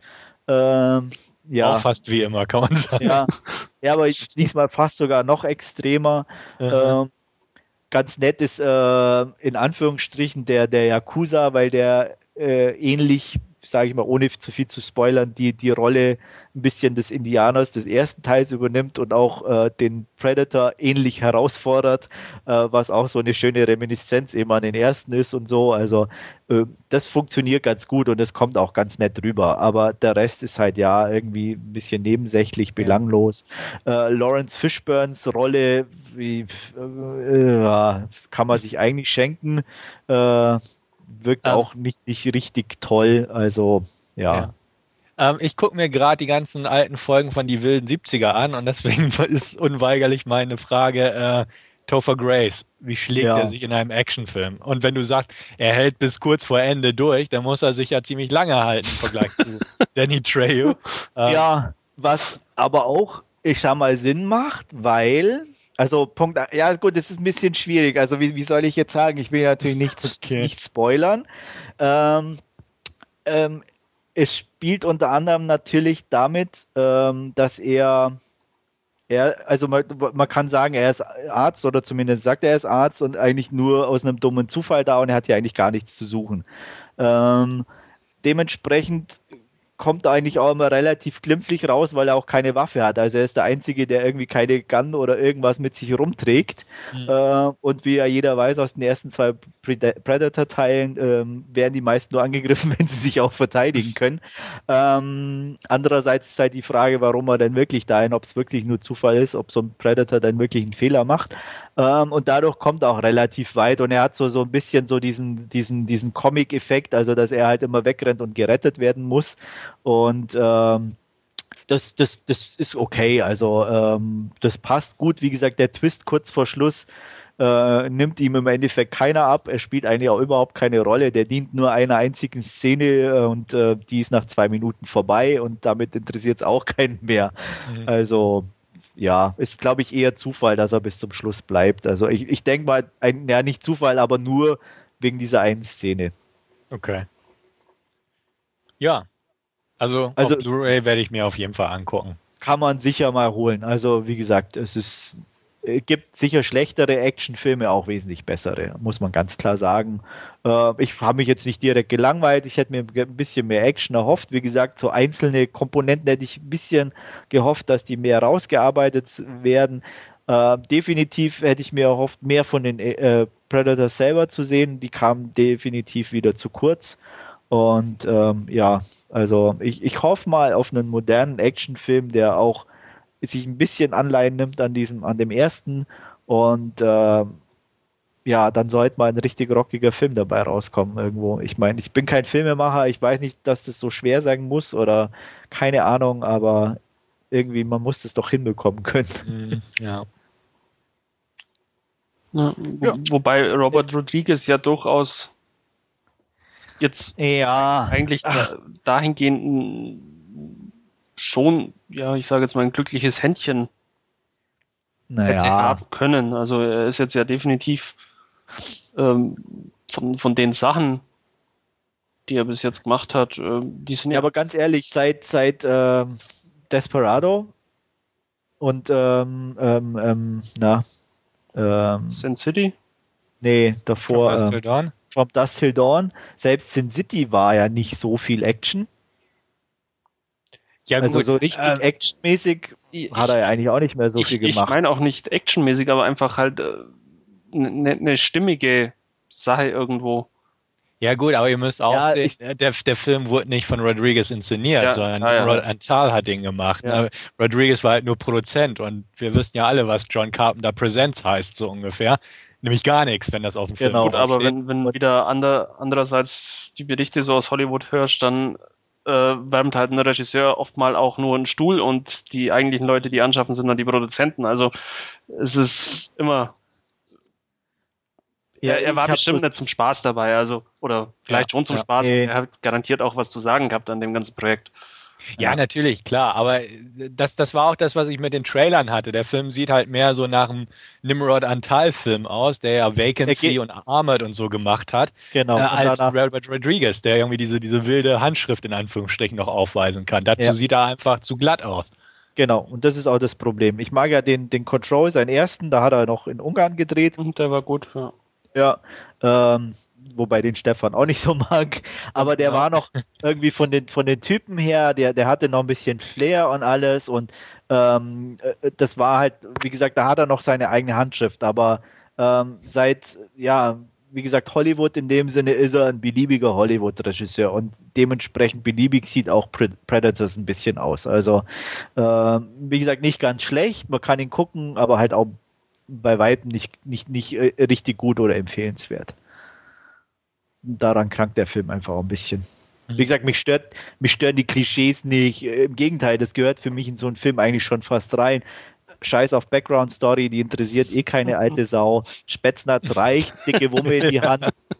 Äh, Minigun loslegen, wunderbar. Äh, ja. Das, ja, das gehört in so einen Film rein. Wie gesagt, ein paar blöde One-Liner äh, und ich bin dabei. Absolut kein Thema. Aber ja, wenn, wenn ich halt dann irgendwie der Hälfte nur run, run, run durch den Dschungel irgendwie, äh, ja, ist zum Beispiel eine Szene mit dabei, wo sie, äh, ich sag mal, äh, eben rausfinden, dass natürlich auch andere Spezies irgendwie da auf diesem Planeten schon gekommen sind und unter anderem auch äh, so auch wieder so eine kleine Reminiszenz an, an, an den ersten, irgendwie so einen alten ähm, Soldaten auch finden, äh, der eben auch so Fallen aufgebaut hat aus den Sachen, die da waren, aus Holz und so weiter und sie selber da eben reingeraten, so ähnlich wie halt äh, Schwarzenegger seine gebaut hat. Das ist cool und da hoffst du halt irgendwie auf mehr davon, aber das sind irgendwie zack, zack, zack, zehn Sekunden, alle rennen irgendwie schnell äh, wie so Heuschrecken in alle Richtungen äh, und, und, und damit war die Sache dann auch gegessen und da passiert dann nicht mehr. Also, dass du irgendwo dann das Feeling hast, hey, jeder Schritt ist irgendwie gefährlich oder es lauern überall Fallen. Null. Das ist dann weg, zack und erledigt. Und so, so passiert es irgendwie dauernd, dass so wirklich so Einzelereignisse aneinandergereiht sind, die, die an sich zwar irgendwie nett und cool sind, aber insgesamt einfach äh, ja kein homogenes Ganzes irgendwo ergeben. Und das ist einfach schade. Ja, klingt auch so. Ja. Goodie. Ja, 6 von 10, wie gesagt. Äh, Kino würde ich nicht empfehlen. Äh, irgendwann mal Blu-ray macht bestimmt Spaß, aber da kann man auch ausschalten, wenn es einen nervt. Gut, vielleicht kannst du uns deinen zweiten Titel des Tages empfehlen. Up in the Air hattest du dir, glaube ich, noch vorgeknüpft. Genau, äh, bedingt empfehlen. Also auch ein zweischneidiges Schwert meiner Meinung nach ein bisschen. Ähm, George Clooney in der Hauptrolle, mit dabei Vera Famiga, die kennen viele inzwischen. Jason Bateman ist ein bisschen bekannt und Anna Kendrick kennt man vielleicht so vom Sehen ein bisschen, die so auch ein bisschen der aufgehende Star in Hollywood, so ein klein wenig. Ähm, worum geht's? Ähm, äh, George Clooney spielt Ryan Bingham. Ryan Bingham hat einen super Job, der kündigt Leute im Auftrag von Firmen. Er reist in Amerika in der Weltgeschichte rum, äh, kommt rein, sagt Hallo, Sie sind gefeuert und äh, macht den ganzen da noch irgendwie so ein bisschen das Leben schön und gibt ihnen so eine schöne Mappe, was sie denn in Zukunft alles machen können, ähm, damit die Chefs das nicht selber machen müssen. Er ist super glücklich in seinem Job. Ähm, er liebt es, äh, hat wirklich perfekt alles getimt. Er braucht nie lange am Flughafen, weil alles genau aufeinander abgestimmt ist. Das geht ruckzuck. Er hat einen Koffer gepackt, einen kleinen Trolley, da ist alles drin, was er braucht. Äh, er kommt alle Jubeljahre mal nach Hause. Seine Wohnung ist komplett eigentlich leer, bis auf ein Bett und ein bisschen äh, Schränke. Äh, sein ganzes Leben hat in diesem Trolley Platz und es reicht ihm auch. Das einzige Ziel, was er hat, ist, äh, ich glaube, weiß nicht, Platin oder die Superkarte von äh, American Airlines, die nur sechs Leute vor ihm haben und die man bekommt, wenn man 10 Millionen Meilen geflogen ist. Und er steht eben kurz vor Erreichen dieses Ziels. Ähm, da, sein Problem äh, kommt eben im in der Person von Anna Kendrick, die Natalie Keener in der, im Film heißt, äh, jung, dynamisch und voller neue Ideen, die dann sagt, oh, das kostet ja alles viel zu viel Geld in der Weltgeschichte rumzureisen, man kann es auch viel besser von zu Hause mit Skype erledigen. und ähm, George Clooney ist natürlich dezent schockiert und ähm, streitet sich mit seinem Boss, dass es so ja nicht geht und die ja gar keine Ahnung hat, auf was es da ankommt. Und sein Boss sagt, ja, okay, kann ja sein, also nimmst du sie mal mit auf die Reise.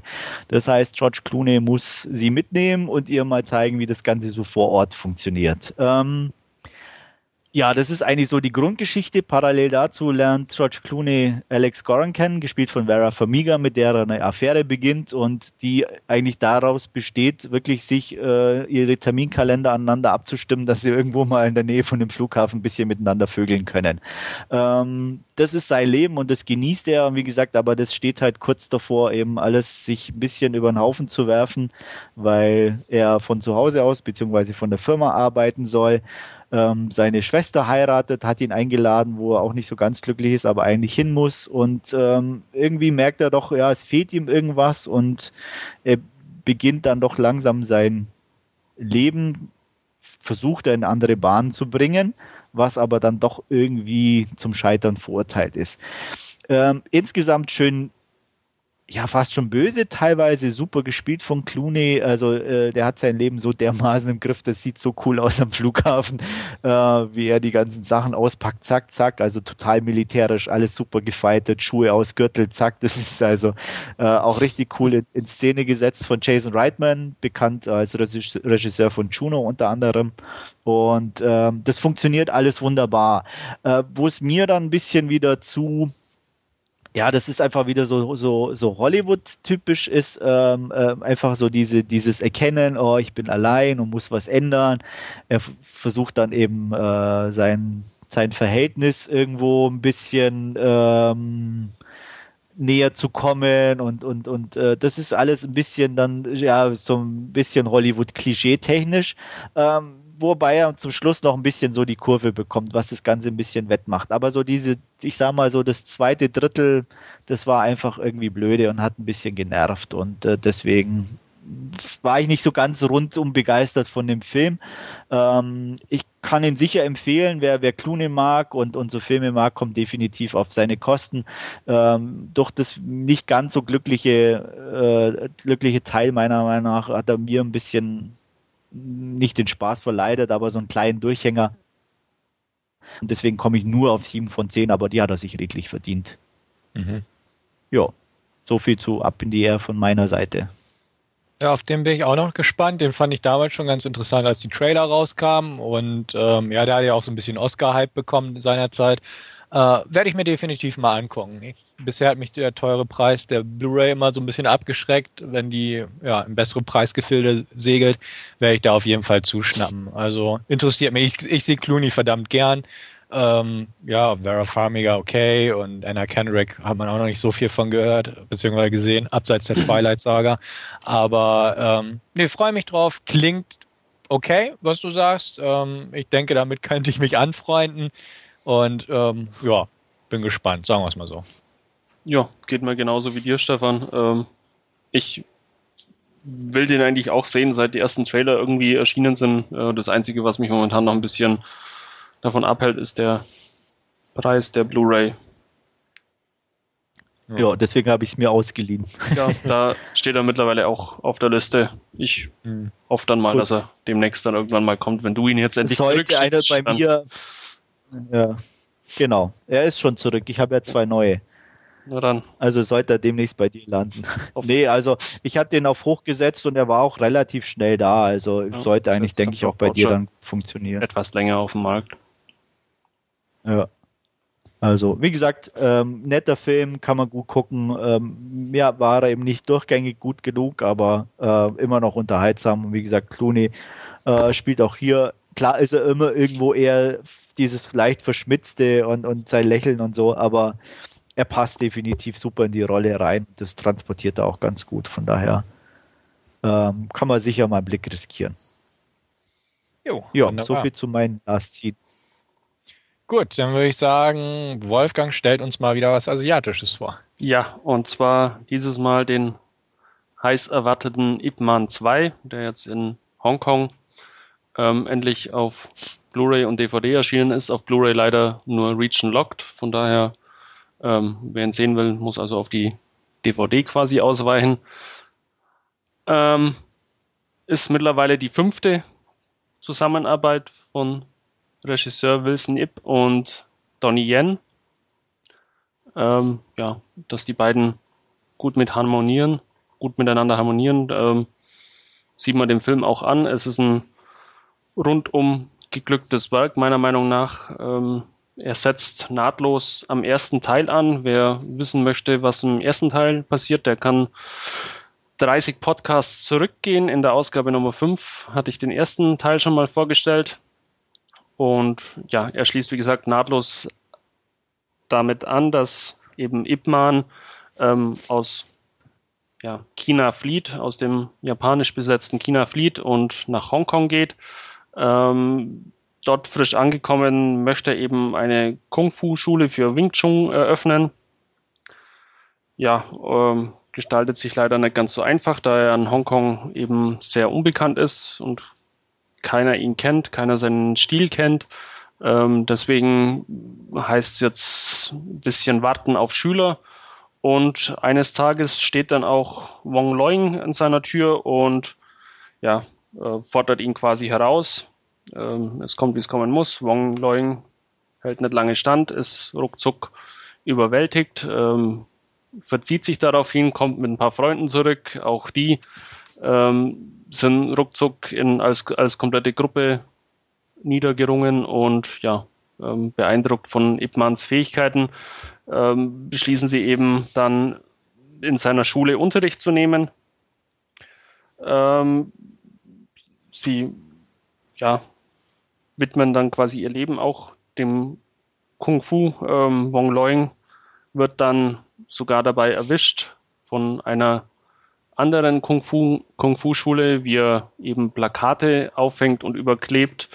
Und ja, es kommt unter den Schülern der zwei verschiedenen Kung Fu Schulen dann eben zu einer kleinen ja, Kellerei, wo Long, Wong Loing dann eben auch unterlegen ist äh, und dann eben von den von der gegnerischen Hungar-Schule ja entführt wird, weil er ja einen Schüler verletzt hat und der Meister jetzt quasi in der Pflicht steht, ähm, ihn auszulösen, beziehungsweise eben auch für die Verletzungen des anderen zu bezahlen. Also kommt Ipman eben auf den Fischmarkt, wo man sich da rumtreibt und ja, es kommt zur ersten größeren Kampfsequenz äh, in dem Film, ähm, in dessen Verlauf er dann eben auch auf den Hungarmeister der von Sammo Hung gespielt wird, äh, trifft. Äh, man ist sich zuerst ein bisschen uneinig. Ähm, Master Hung, also der Charakter von Sammo Hung, äh, sagt oder teilt dann eben Ip Man mit,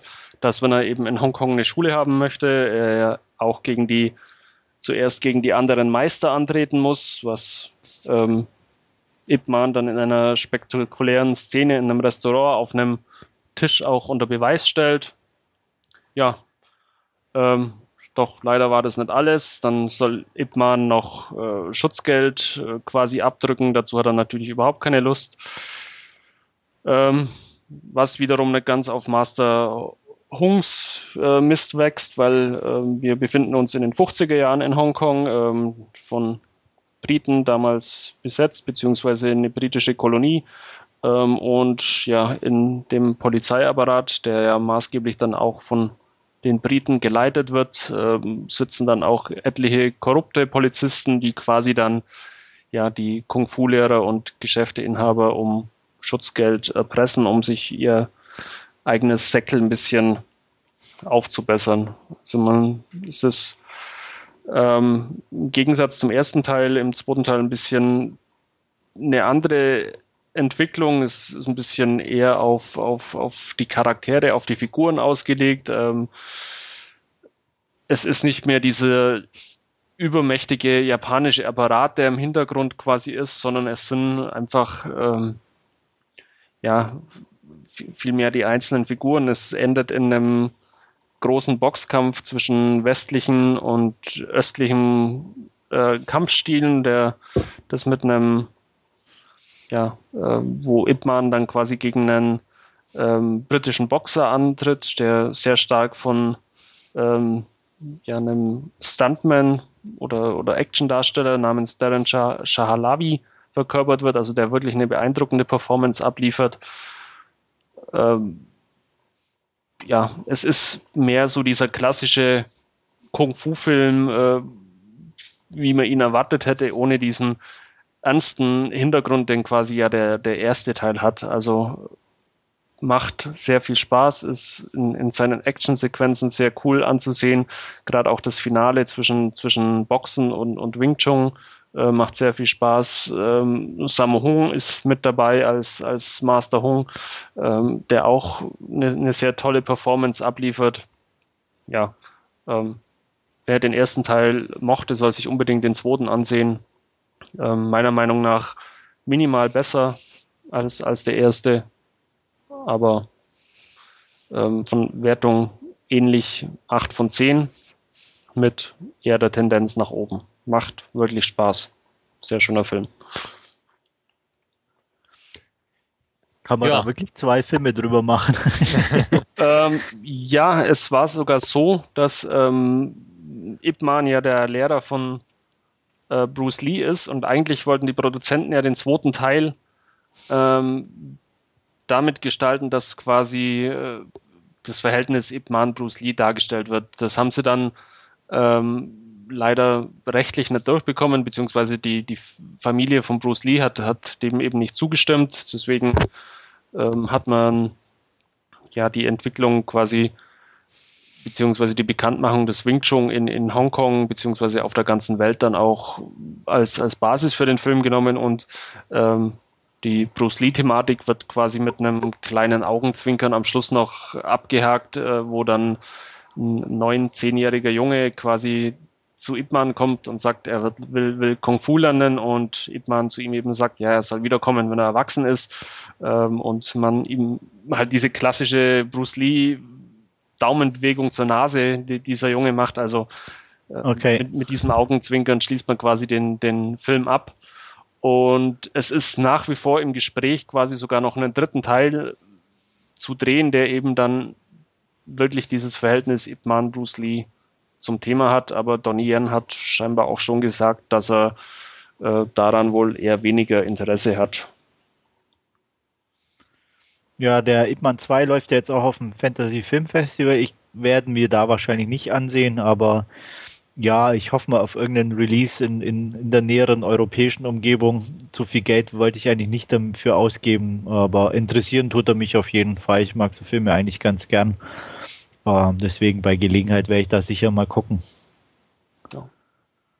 Ich, ja. ich bin da ja dann noch immer überlegen, da gab es doch, wie hießen diese andere, der auch um so einen Lehrer ging, äh, mit, mit äh, Oh, fuck. Scheiß Gehirn. Hitze. Auch mit Donieren? Nee, ähm. Du meinst Danny Fear, the Dog? Fearless mit Chat. Genau. Ja, der ist ja, von genau. der Thematik her ähnlich. Genau, und den fand ich eigentlich recht gut und ja. unterhaltsam. Deswegen äh, interessiert mich eigentlich Ip Man auch, also wenn der ähnlich gut umgesetzt ist. Ja. Also kann ich äh, definitiv unterstreichen, die sind beide von der Qualität äh, sehr, sehr gut, ähm, sehr hochwertige Filme. Jo. Ja. Stefan, ich habe dich unterbrochen. Sorry. Ach, ich wollte eigentlich das Übliche sagen bei ganz Asien-Empfehlung, äh, dass ich den wohl dezent auslassen will. Nein, das überrascht ja, mich jetzt aber. Ja, keine Mann. Überraschung heute. Was soll ich dazu sagen? Nee, ähm, klingt, klingt in Ordnung, aber ich weiß, das wäre nichts für mich, also dementsprechend. Würde ich dir ja. auch nicht empfehlen. ja, siehst du, gut. Nee, dann lasse ich den mal aus. Okay. Sonst noch irgendwas dazu? Nö. Okay, dann mache ich gleich weiter mit meinen Last Scene Kandidaten. Zwei sind es heute und bei dem ersten hat es mich mal wieder ins Kino verschlagen, was dank der Hitze und Klimaanlage dort eigentlich recht gut war. Aber ich habe mir auch mal ein bisschen was Ungewöhnliches im Kino angeguckt und zwar Mr. Nobody, eine kanadisch-belgisch-französisch-deutsche Koproduktion aus dem Jahre 2009 und nach ja, knapp 18 Jahren, wenn ich das recht überschaue, der nächste Film von Jaco Veldormanel. Wer auch immer das sein mag. Wie auch immer. Äh, Mr. Nobody ist eine sehr wüste Kombination, möchte ich mal sagen, aus Drama, unter anderem, sage ich mal, Drama, Romantik, Science Fiction, Fantasy und noch diversen anderen Sachen, die da reingewurschtelt wurden. Unglaublich kreativer Film, unglaublich komplexer Film und äh, auch ziemlich langer Film mit äh, fast 140 Minuten Lauflänge. Worum es genau im Groben geht, also um das im, ausführlich zu erklären, würde ich eine Stunde brauchen. im Groben geht es um Mr. Nobody, der so genannt wird, als er im Jahre 2000, ach, ich weiß gar nicht mehr, wann das war, auf jeden Fall deutlich in der Zukunft, ist er nämlich der letzte Mann auf Erden, der noch äh, mit 100, genau, er war 118 zu dem Zeitpunkt. Und er ist der letzte Mann auf Erden, der noch auf natürliche Weise sterben wird. Denn inzwischen hat äh, die Menschheit es geschafft, sich selbst immer vom Leben her zu verlängern, mit Hilfe von künstlichen Implantaten und ähnliches. Aber er ist halt der noch, er ist noch so oldschool genug, dass er sterben wird an Altersschwäche. ähm, Mr. Nobody ist halt, ja, schon sehr gezeichnet vom Alter und befindet sich in seinen letzten Tagen. Das wird auch groß von den Medien Bericht erstattet, das Ganze. Er wird interviewt und äh, Kamera übertragen seine letzten Stunden. Und während er also interviewt wird, sinniert er quasi über sein Leben und vor allem sein Lieben während dieser Zeit oder seine Lieben. Und ähm, da stellt sich heraus, dass er in Wahrheit Nemo heißt, in Frankreich aufgewachsen ist und ähm, ja, beginnt quasi im Alter von neun die Geschichte, ähm, wo er quasi seine große Liebe kennenlernt. Ähm, da beginnt der Clou aber auch. Er erzählt diese Geschichten auf parallelen Weisen. Also es gibt drei Mädchen in seinem Leben und quasi erzählt er, wie sein Leben verlaufen wäre, wenn er jedes einzelne von denen geheiratet bzw. sich in dies verliebt hätte und mit ihr seine Zukunft geplant hat. Ähm, allein das beginnt schon halt mit dieser Dreiteilung des Ganzen. Zusätzlich wird die äh, Geschichte von seinen Eltern erzählt, unter anderem gespielt von Rice Evans, den man vielleicht noch aus Notting Hill und so kennt. Ähm, als diese sich trennen, muss er sich nämlich auch entscheiden, zu wem er zieht, Fa zum Vater oder zur Mutter. Auch diese Geschichten werden in ihrer Gänze ausgezählt. Also auch da gibt es einen Split und äh, im Prinzip verästelt sich diese ganz, dieses ganze Geschichtskonstrukt wie ein Baum. Ähm, nicht nur die drei Frauen, mit denen er liiert wird und heiratet. Gespielt werden die übrigens von Diane Krüger aus äh, ja, National, National, ja. Treasure? Treasure, Treasure. Ich wollte Security sagen, aber Treasure ist richtig. National Treasure und dem letzten Tarantino-Film. Sie spielt die Anna. Ähm, dann gibt es noch Elise, gespielt von Sarah Polley. Ähm, das ist so der tragische Ast der Geschichte, denn sie wird schwer depressiv, während Anna auch natürlich tragisch ist, muss man auch sagen, denn die verlieren sich lange Zeit immer aus den Augen. Ähm, und dann gibt es noch Jean, die wird gespielt von Lin Dan Pham, die ich persönlich bisher noch nicht kannte. Nemo selbst wird im Alter, im alten Alter und im, sage ich mal, normalen äh, mittleren Alter, nicht als Jugendlicher von Jared Leto gespielt. Und ja, wie gesagt, auch diese Geschichten, äh, nehmen wir nun mal den Anna Plotstrang, der verzweigt sich auch weiter. Es gibt da auch Möglichkeiten, wo er sich entscheiden muss und dann wird ein Plotstrang dorthin verlaufen und dort anders. Beim Sarah Polly Plotstrang fällt es auch auf, dann gibt es halt einen, wo sie stirbt, beim anderen, ähm, wo er ihr verspricht, ihre Asche, wenn sie denn mal sterben sollte, auf dem Mars zu verteilen. Auch dieser Plotstrang wird in ihrer Gänze ausgewälzt, äh, indem er zum Beispiel dadurch, dass er lange lebt, werden die Marsraumfahrten ähm, ja, möglich und er reist dann halt mit ihrer Asche irgendwann zum Mars und verteilt sie dann dort. Und reist in der Raumstation dann zurück und dann kommt es wiederum zum äh, entscheidenden Vorfall. Also kurzrum, es ist halt ein wirkliches Geflecht aus Storylines, die ausgespielt werden. Der Reporter, der ihn interviewt, äh, steigt da auch irgendwann nicht mehr durch, weil er dann auch meint, ja, was haben sie denn nun gemacht? Ähm, aber der Kern der Geschichte ist halt wirklich, es gibt Entscheidungen im Leben und jede einzelne Entscheidung kann halt zu anderen Situationen führen. Am, am Ende kommt halt auch so ein bisschen raus, die Moral von der Geschichte auch, selbst wenn man die Entscheidung weiß, ist man nicht schlauer als vorher, weil dann kann man sich erst recht nicht entscheiden und so. Also es geht um Spontanität, es geht um Liebe und halt äh, Tragik, wie sich so ein Leben halt dank einer Entscheidung in eine oder andere Richtung ver bewegen kann, das Ganze. Ähm, Mr. Nobi ist definitiv einer der äh, am schönsten bebilderten Filme gesehen, äh, gewesen, den ich in letzter Zeit gesehen habe. Er sieht toll aus er hat diesen europäischen Charme äh, im Sinne von, ähm, er hat mich teilweise so ein bisschen an Amelie erinnert, vom, vom Erzählstil her. Er hat diese Science-Fiction-Elemente mit der Marsreise und alles. Äh, er hat sehr wirklich europäisch Liebesgeschichten-Elemente einfach so richtig schön gemacht, das Ganze. Die Darsteller sind durch die Bank weg wirklich großartig, angefangen von Jared Leto über, über Sarah Polley und, und selbst Jane Krüger war gut. Und er ist einfach mit so einer Kreativität erzählt, das, das ist einfach stark gewesen. Das Problem ist, er ist ein Tick er, er will einfach zu viel. Das, das, die ganzen Storylines werden halt ausgewälzt. Er, die Bildersprache ist kreativ, die Musikeinbindung ist ganz toll. Pixies und Oldies und ähnliches. Und das ist alles so visuell toll gemacht, aber er ist einfach zu groß im Prinzip für seine Hülle. Manche Sachen hätte man dafür trimmen können, also die, die Liebesgeschichten im Jugendalter, die sind so schön sie auch anzusehen sind und auch zu, zu entfalten. Äh, mitzuerleben sind. Und es kommen auch eigene Erinnerungen an die Jugend und wie es damals war mit Erste Liebe, kommen unweigerlich hoch, weil es halt auch die verschiedenen Möglichkeiten gibt und man erkennt so Sachen automatisch wieder.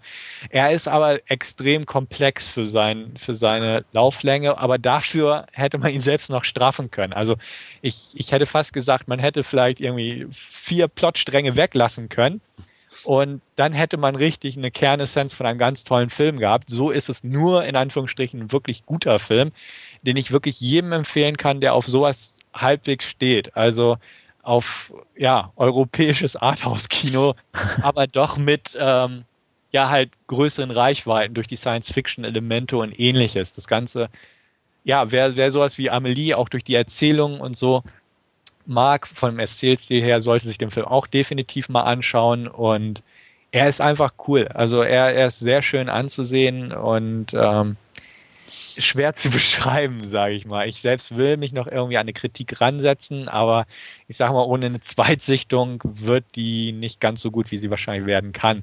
Ähm, ich freue mich darauf, den auch definitiv nochmal zu sehen, auch dann in der Originalfassung. Ich habe sie hier also im deutschen Kino leider in Anführungsstrichen nur auf Deutsch gesehen, was ich ein bisschen schade fand. Aber ähm, ich war sehr angetan, muss ich auch sagen. Und ähm, ich weiß nicht, interessiert der euch irgendwie oder jo, eher jo, weniger? Also, mich hasste. Okay. äh, ne, mich hat er ja vorher schon so ein bisschen interessiert, weil optisch sah ja schon der Trailer, glaube ich, äh, ganz gut aus. Ähm, so zumindest ansatzweise, dass man irgendwie sehen konnte, ja, da steckt ein bisschen was dahinter. Und ähm, ja, aber jetzt, ähm, nachdem du so erzählt hast, bin ich da definitiv dabei und äh, werde mir den auch sicher zulegen. Also hm. ich denke schon, ja. ja. Ja, mich hast du auch gepackt. Ähm, werde ich mir auch definitiv anschauen. Ja, also glaube ich auch, dass er euch gefallen wird, definitiv. Und ähm, also er ist, er ist extrem fantasiereich. Er ist halt auch viel aus Kindersicht das ganze übergeordnete Konstrukt ist teilweise aus Kindersicht erzählt. So, wenn der halt seinen Spielplatz von einer Szene quasi nicht mehr mag, dann wird halt die Straße wie, wie ein Teppich zusammengerollt und wird halt das Wasser aus dem Ozean mit dem Hubschrauber abtransportiert und dann findet halt die neue Szene dort statt. Und das ist alles echt charmant gemacht, das Ganze. Und der typische französische Kitsch am Ende darf auch nicht fehlen, wenn noch ein Blatt durchs Wind, äh, vom Wind durch die Szenerie getragen wird und das Voice-Over nochmal die Quintessenz des Films wiedergibt. Ähm, ich denke aber auch, dass er euch gefallen wird. Ähm, er erscheint ja, glaube ich, Ende des Monats sogar in Frankreich auf Blu-ray. Wir hatten, glaube ich, schon mal im Vorfeld irgendwie drüber gesprochen, in der Hoffnung, dass vielleicht die Untertitel nicht eingebrannt sind. Und ich ja. denke, also gerade auch im O-Ton auf Blu-ray mit einem schicken Bild wird der nochmal ein Stück mehr rausholen und nochmal begeistern können. Aber wie gesagt, er hat definitiv auch ein paar Längen irgendwo, die man hätte straffen können. Er will manchmal ein bisschen zu viel, das merkt man, aber ähm, er ist halt ein ungewöhnlicher Film und wer sowas mag, äh, sollte definitiv einen Blick riskieren. Ja, also da kann ich auch sowas ein bisschen nachsehen, sage ich mal, wenn da ein Film ein bisschen Länge hat, wenn er aber irgendwie einen, einen, gewissen Anspruch hat oder auch versucht, was, was, was zu bieten, auch, auch optisch, mhm. ähm, dann kann er gerne mal fünf Minuten ein bisschen Hänger haben oder wo man sagt, okay, die Storyline hätte man sich vielleicht sparen können. Die bleibt aber, denke ich, trotzdem immer noch interessant zum Angucken. Aber ja, man muss, muss mal abwarten. Also wie gesagt, ich werde ihn sicher schauen.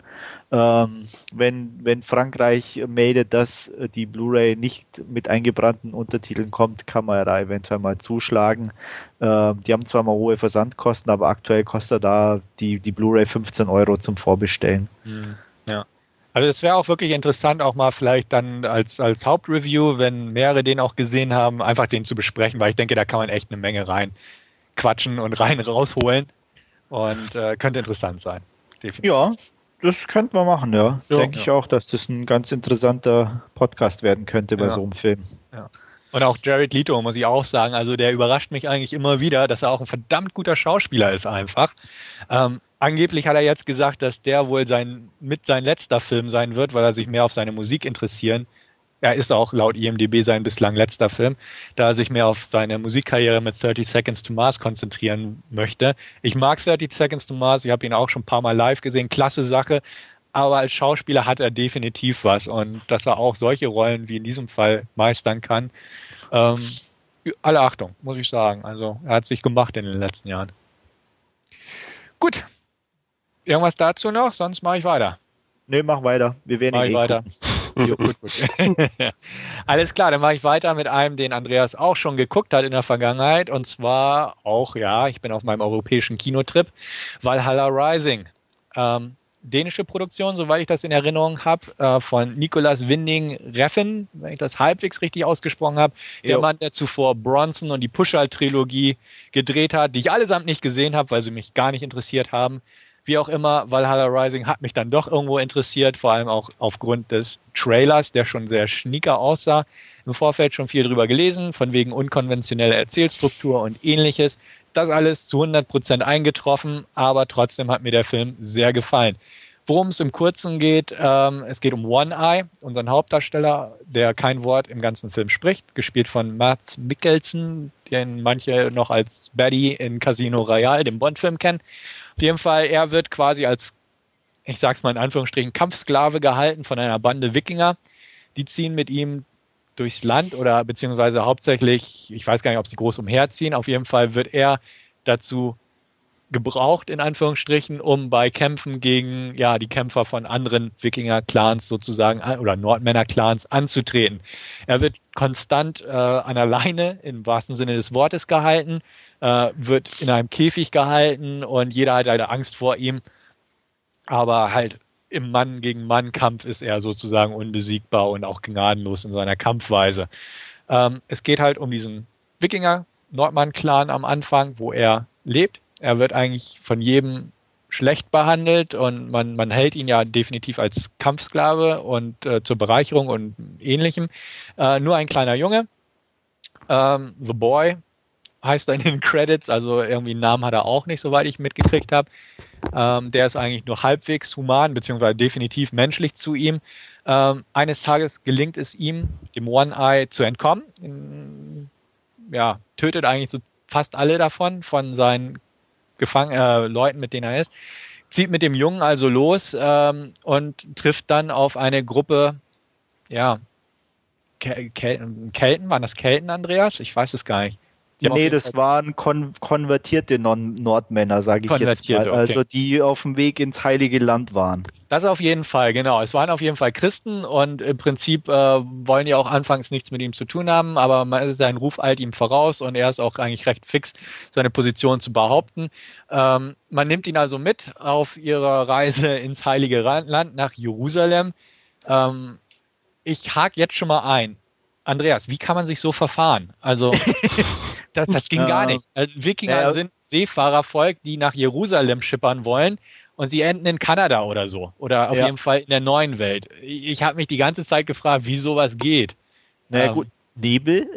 ja, ja, Nebel. Äh, ähm, ich denke mal, es ist halt wirklich eher so diese, ähm, naja, die, mehr die Idee, die einfach dahinter steckt. Es geht nicht ums Verfahren an sich halt, sondern vielmehr irgendwie, ähm, ja, wirklich so dieses Gegenüberstellen, alte Welt, neue Welt und ähm, ich, wie gesagt, das war meiner Meinung nach halt nur so eine Art Vehikel, um das Ganze ja. ein bisschen umzusetzen.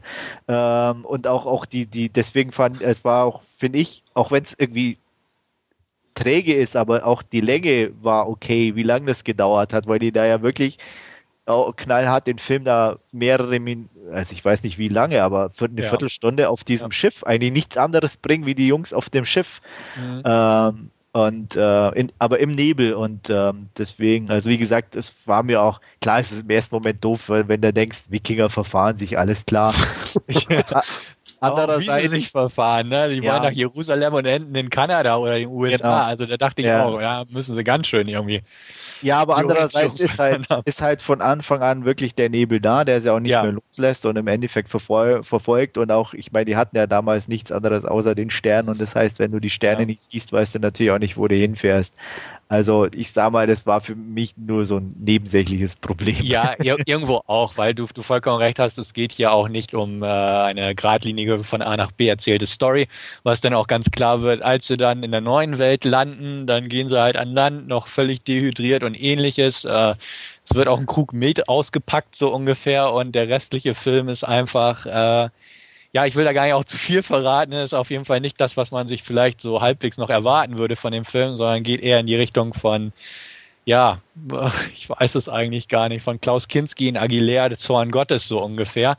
Ja, so ein bisschen schon, ja. Ja, also auf jeden Fall ähm, irren sie da umher, drehen durch, in Anführungsstrichen, und es, es geht sehr düster aus, obwohl der Film in der neuen Welt wesentlich undüsterer ist als in der alten Welt von der Optik und vom Nebel und so her.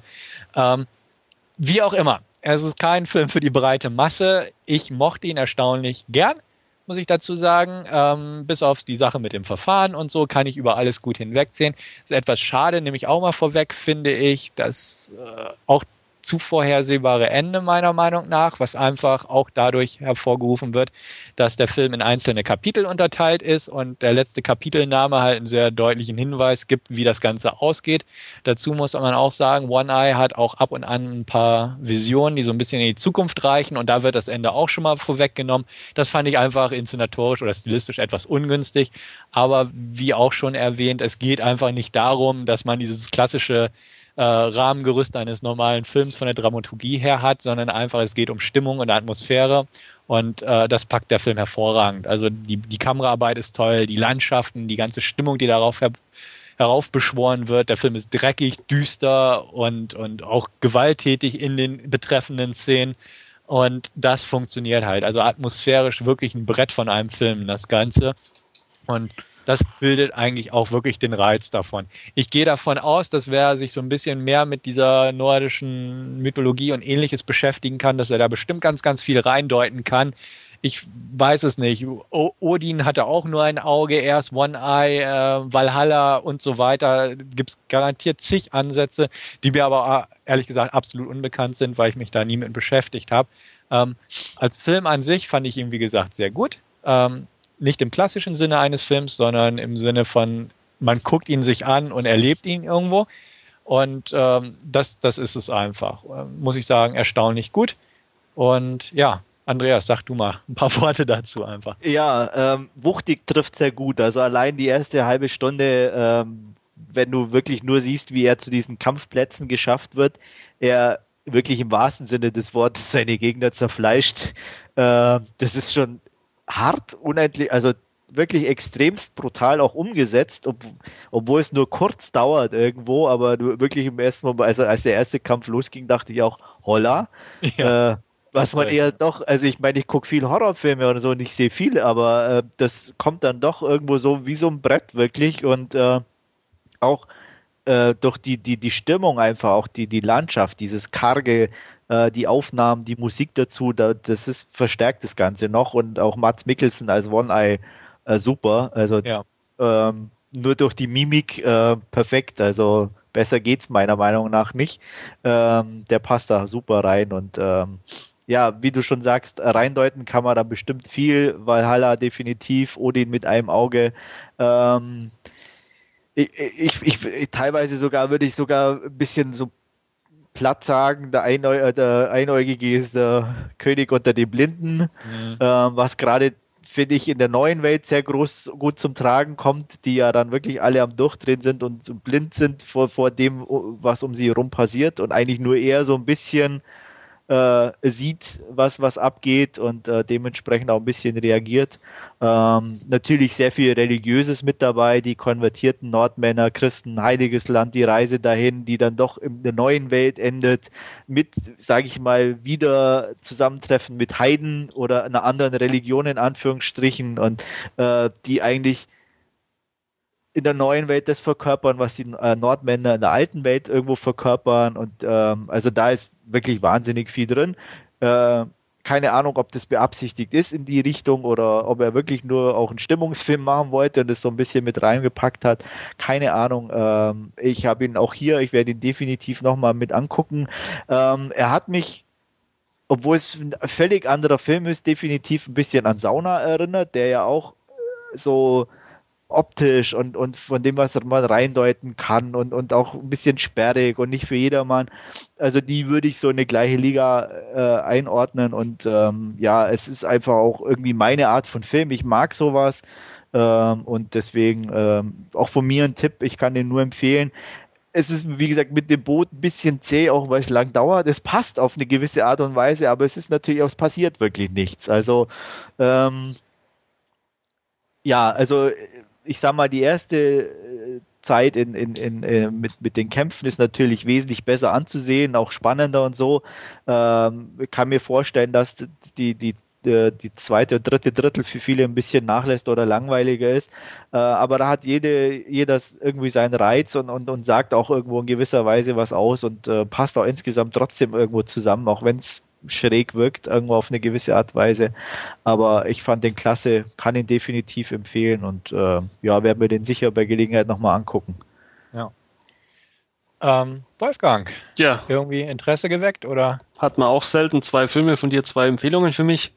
Ähm, ja, ich habe man jetzt auch mal äh, in den Warenkorb geschoben. Äh, wer- werde mir jetzt irgendwann zeitnah wohl auch anschauen, weil Andreas ja schon äh, eine Kurzkritik dazu verfasst hat, ähm, die ja dann doch schon aufhorchen ließ und jetzt auch deine Meinung dazu. Ähm, Ja. Ja. Ja, ist auch selten, dass wir da gerade im europäischen Bereich da so einig sind, Ja. Das stimmt. muss man sagen. Ne? Von daher, ja. Äh, Ich muss ja sagen, ich habe Bronson auch hier und auch gesehen, der hat mir auch nicht gefallen. Also der war Okay. mir, ähm, also er ist auf eine gewisse Art und Weise ähnlich von, von, von der von der, insofern, als dass es um eine be- bestimmte Hauptperson geht, in dem Fall der Bronson, ähm, der aber voll ist mit, mit optischen Spielereien und dadurch meiner Ansicht nach total überladen wirkt und auch von, von der Persönlichkeit von Bronson mir zu wenig rüberkam. Äh, Es kam nichts anderes rüber, als dass sich der gerne prügelt und nur deswegen bekannt sein will. Äh, Und was anderes kam optisch schon irgendwo gewisse Weise interessant, aber auch langweilig. Also der war völlig anders. Äh, Die Pusher-Trilogie habe ich auch nicht gesehen, aber wie gesagt, Valhalla Rising definitiv auch ein Tipp von mir, wer äh, mal ein bisschen das andere europäische Kino kennenlernen will, dem auch ein bisschen Blut nichts ausmacht, äh, nur am Anfang, aber der kann sicher mal einen Blick riskieren. Definitiv. Gut, ähm, Wertung schiebe ich auch einfach mal so hinterher. Ich gebe dem starke 7 von 10. Ich glaube, war, Andreas, glaub ich, du hattest bei 8, acht. ne? Ja, Genau. genau. Richtig. Ja, wunderbar. Ähm, dieses Mal haben wir uns entschieden, aus diversen Gründen, auf die ich nicht näher eingehen möchte, dass wir unsere Top 3 für heute mal ausfallen lassen. Ich Jo, denke, wir haben schon gesagt, Karlauer technisch, wir haben es verschwitzt. Genau. Aber ich denke mal, nächstes Mal ähm, werden wir da wieder mit, ein, mit loslegen. Ähm, heute müssen wir auch sagen, waren wir ja auch, hatte ich am Anfang vergessen zu erwähnen. Natürlich, euch ist es schon aufgefallen, ein weniger. René genießt seinen Urlaub. Ach was. Äh, Wie war der Name nochmal? Ja. René. ja. ah, Schönen Gruß auf jeden Fall schon mal an dieser Stelle zu ihm. genau. Mal sehen, vielleicht hat er es auch so warm wie wir oder auch nicht. Wie auch immer, wir sind am Ende dieser 35. Ausgabe vom Narrentalk, haben uns wieder sehr gut amüsiert, behaupte ich einfach mal, und diesmal auch ein paar nette Übereinstimmungen im Filmgeschmack entdeckt. Und ähm, Feedback, Kommentare, Vorschläge und ähnliches wie immer im Forum oder unter der E-Mail-Adresse, die mir Wolfgang bestimmt nochmal ganz schnell sagen kann. Podcast.dvdnar.com. Gut, ja, hm, schwierige Adresse, hätte ich auch selbst drauf kommen können, aber egal. Wir schieben es auf den Sommer. Und Ja. in diesem Sinne sage ich, ähm, durchhalten, der Winter kommt bestimmt und auf Wiederhören bis zum nächsten Mal. Jo, schwitzt gut. Bis dann. Tschüss. Jo, ciao, bis zum nächsten Mal.